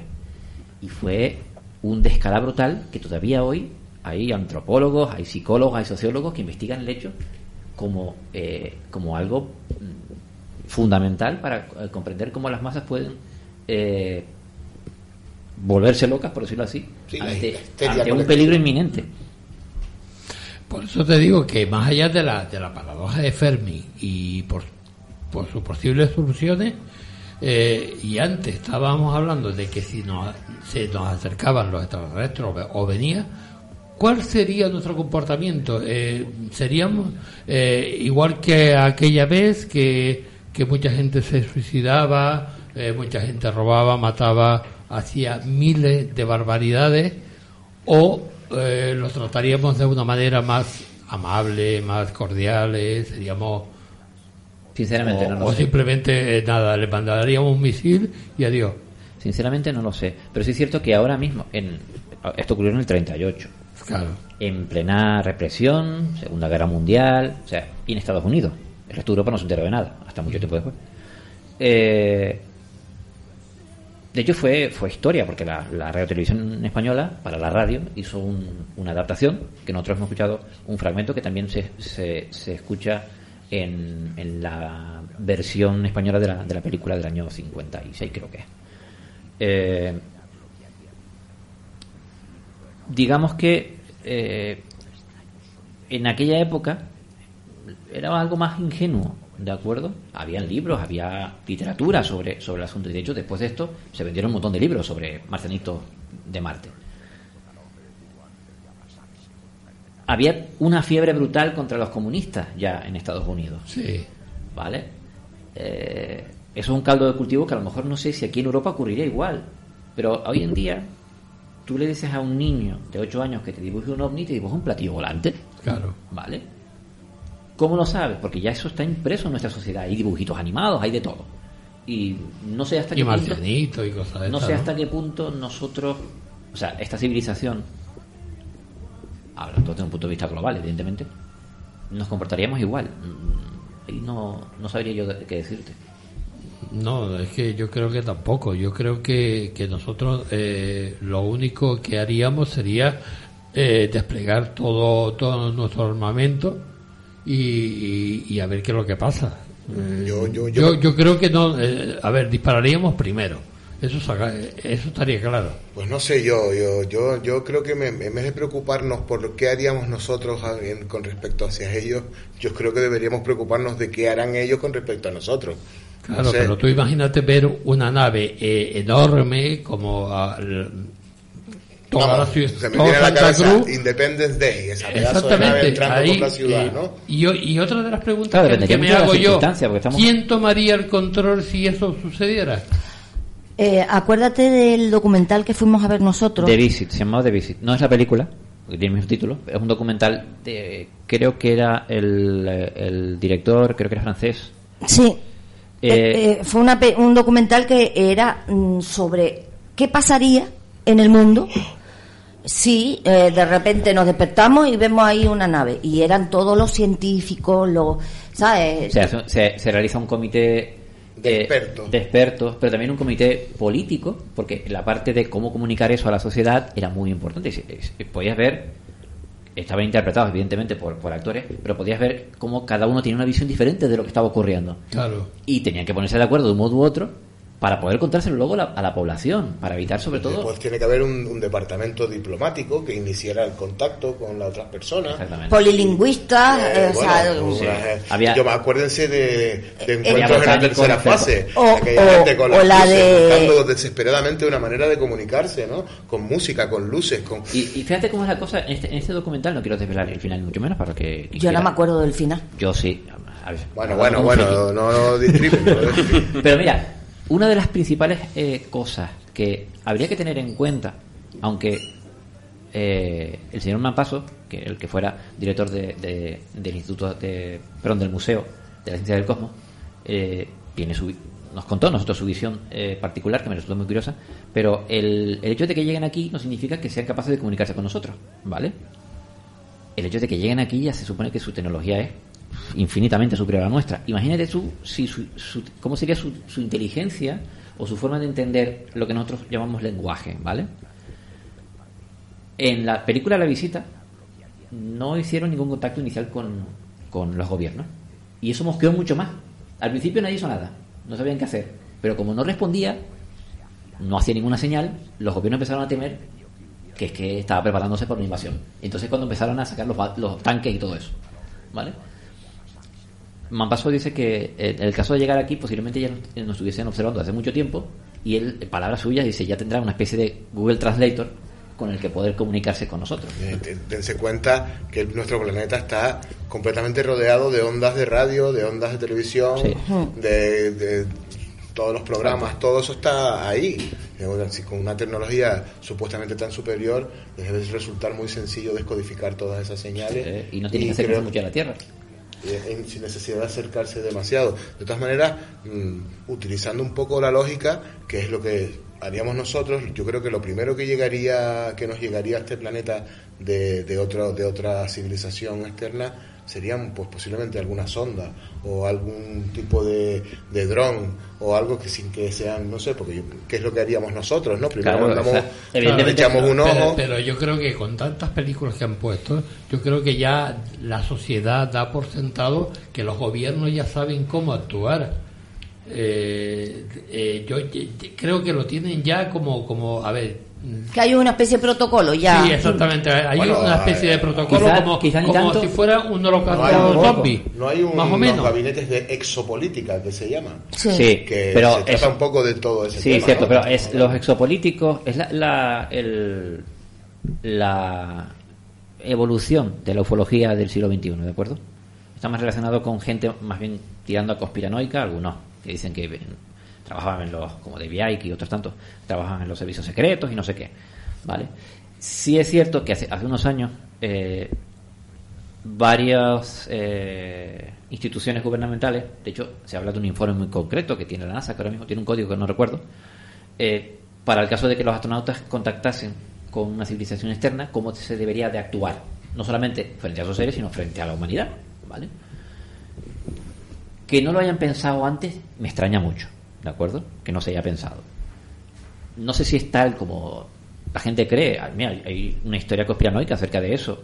Hay gente que piensa que en una época hubo tantas películas sobre invasiones extraterrestres porque Estaban preparando a la sociedad exactamente nos iban a preparar manera. para presentarnos contra una invasión inminente vale cosa que de momento no ha ocurrido que yo sepa Eh, Sí, pero después- que que no sé no sé hasta qué punto los Claro, los- es que realmente, los- a ver, ¿cómo sabemos nosotros ya? Si aparece una nave ahí que no- nos despertamos y aparece, ¿sabemos si es bueno?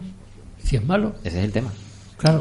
Que eh, esperamos a que ellos reaccionen Que pueden- o reaccionamos a mí se nosotros. me ocurren No, no, varios, yo- varios escenarios. ¡ah! Hay varios, varios escenarios. Ahí sí, sí, porque por ejemplo, poniendo analogías con películas, ¿cómo sería? En plan mm, ultimátum a la Tierra, que todos No, los gobiernos La Llegada, me gusta y más. El, el autómata ahí amenazante diciendo, señores, venimos a darles un ultimátum porque se están cargando el planeta, como no sé qué. ¿Sería en ese plan o sería en plan... otra película de la época de, de, de la guerra de los mundos Sí, sí. con un contenido más relacionado con la era atómica de aquel entonces Exactamente. Original. Sería a lo mejor como ET el extraterrestre, que vendrían los biólogos, como que yo siempre pensé que ET era un biólogo extraterrestre porque venía a analizar las plantas y Sí, tal, ¿no? sí.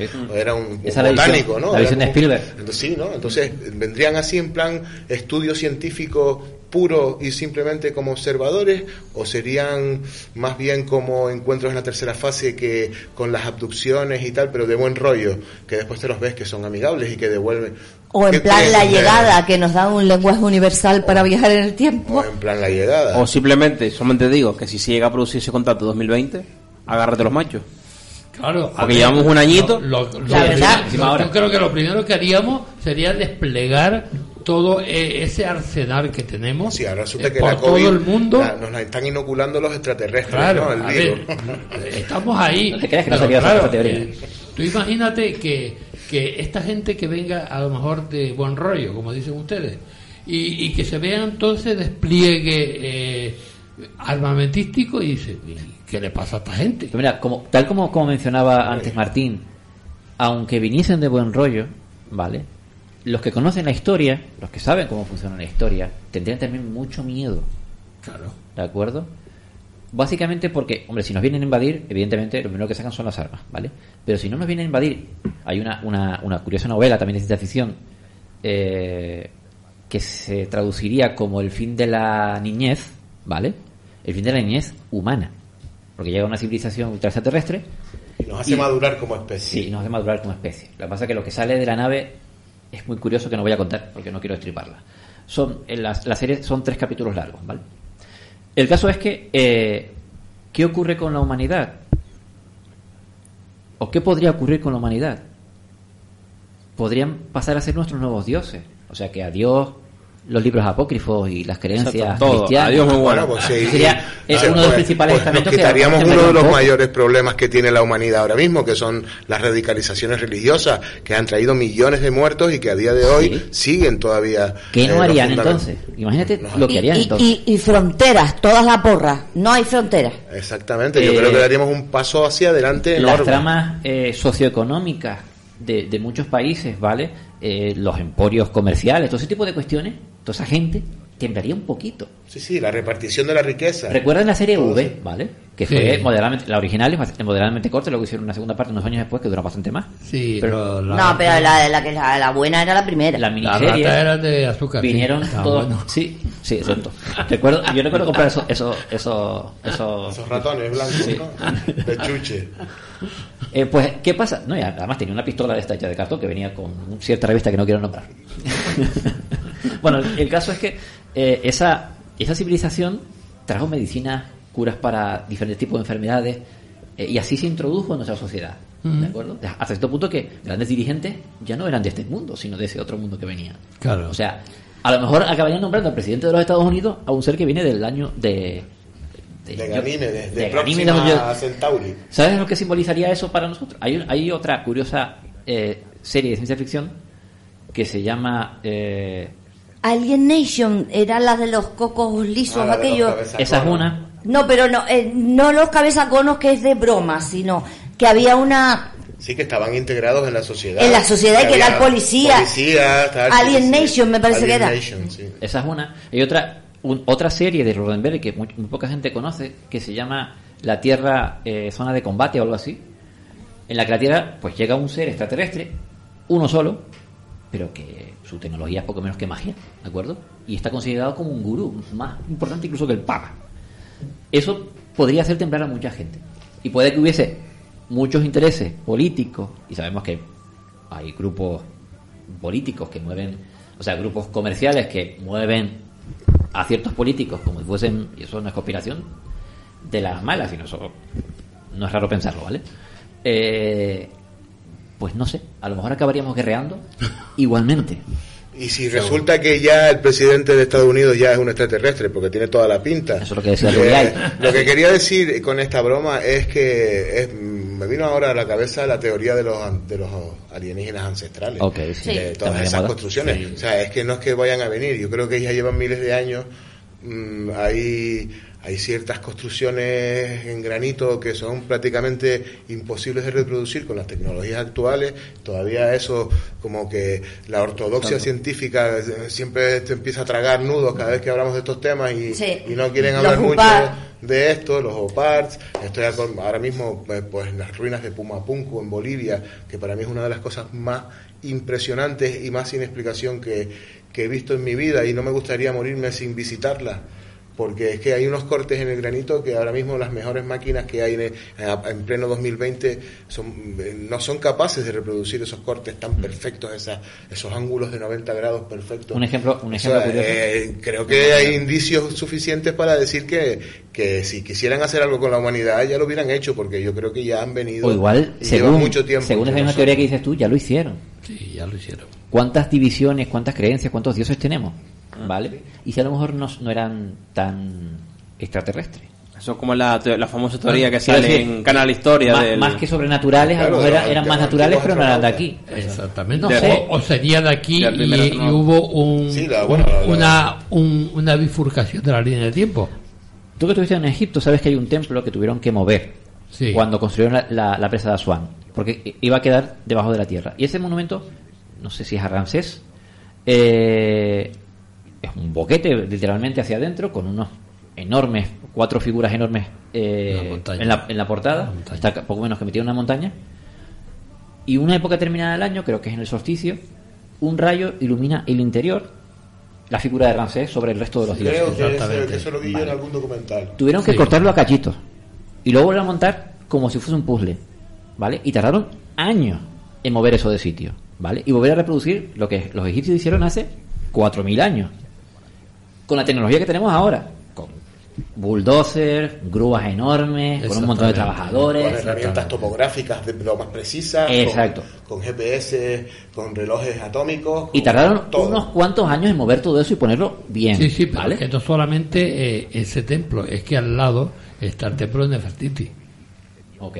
Pues, te- ¿qué pasa? Que, Que también lo movieron. Es para pensárselo, o sea, y luego te va al Museo de Egipto. Yo no he estado, pero he visto fotografías de, de las herramientas que sé que usaban y tú dices, eh, no hay quien se lo crea, la verdad. herramientitas de cobre Sí, y tal. una plomada y no sé qué, y tú ves una pirámide que mide 24 metros de altura, y tú dices, ¿en serio? O eran muy, muy listos, ¿vale?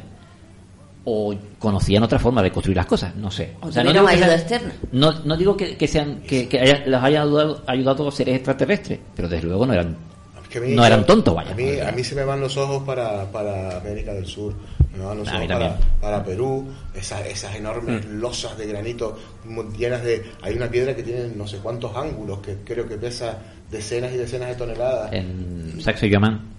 Y parece... Una construcción pare- acojonantemente parece- parecen, parecen piedras moldeadas en arcilla, pero son de granito. Es que es una cosa increíble. Y ves una piedra de dos toneladas en el suelo con otra que pesa tres toneladas encima. Y tú dices, ¿cómo carajo subieron eso ahí? ¿Vale? A ver, que es para. O sea, con la tecnología que nosotros tenemos, se puede hacer.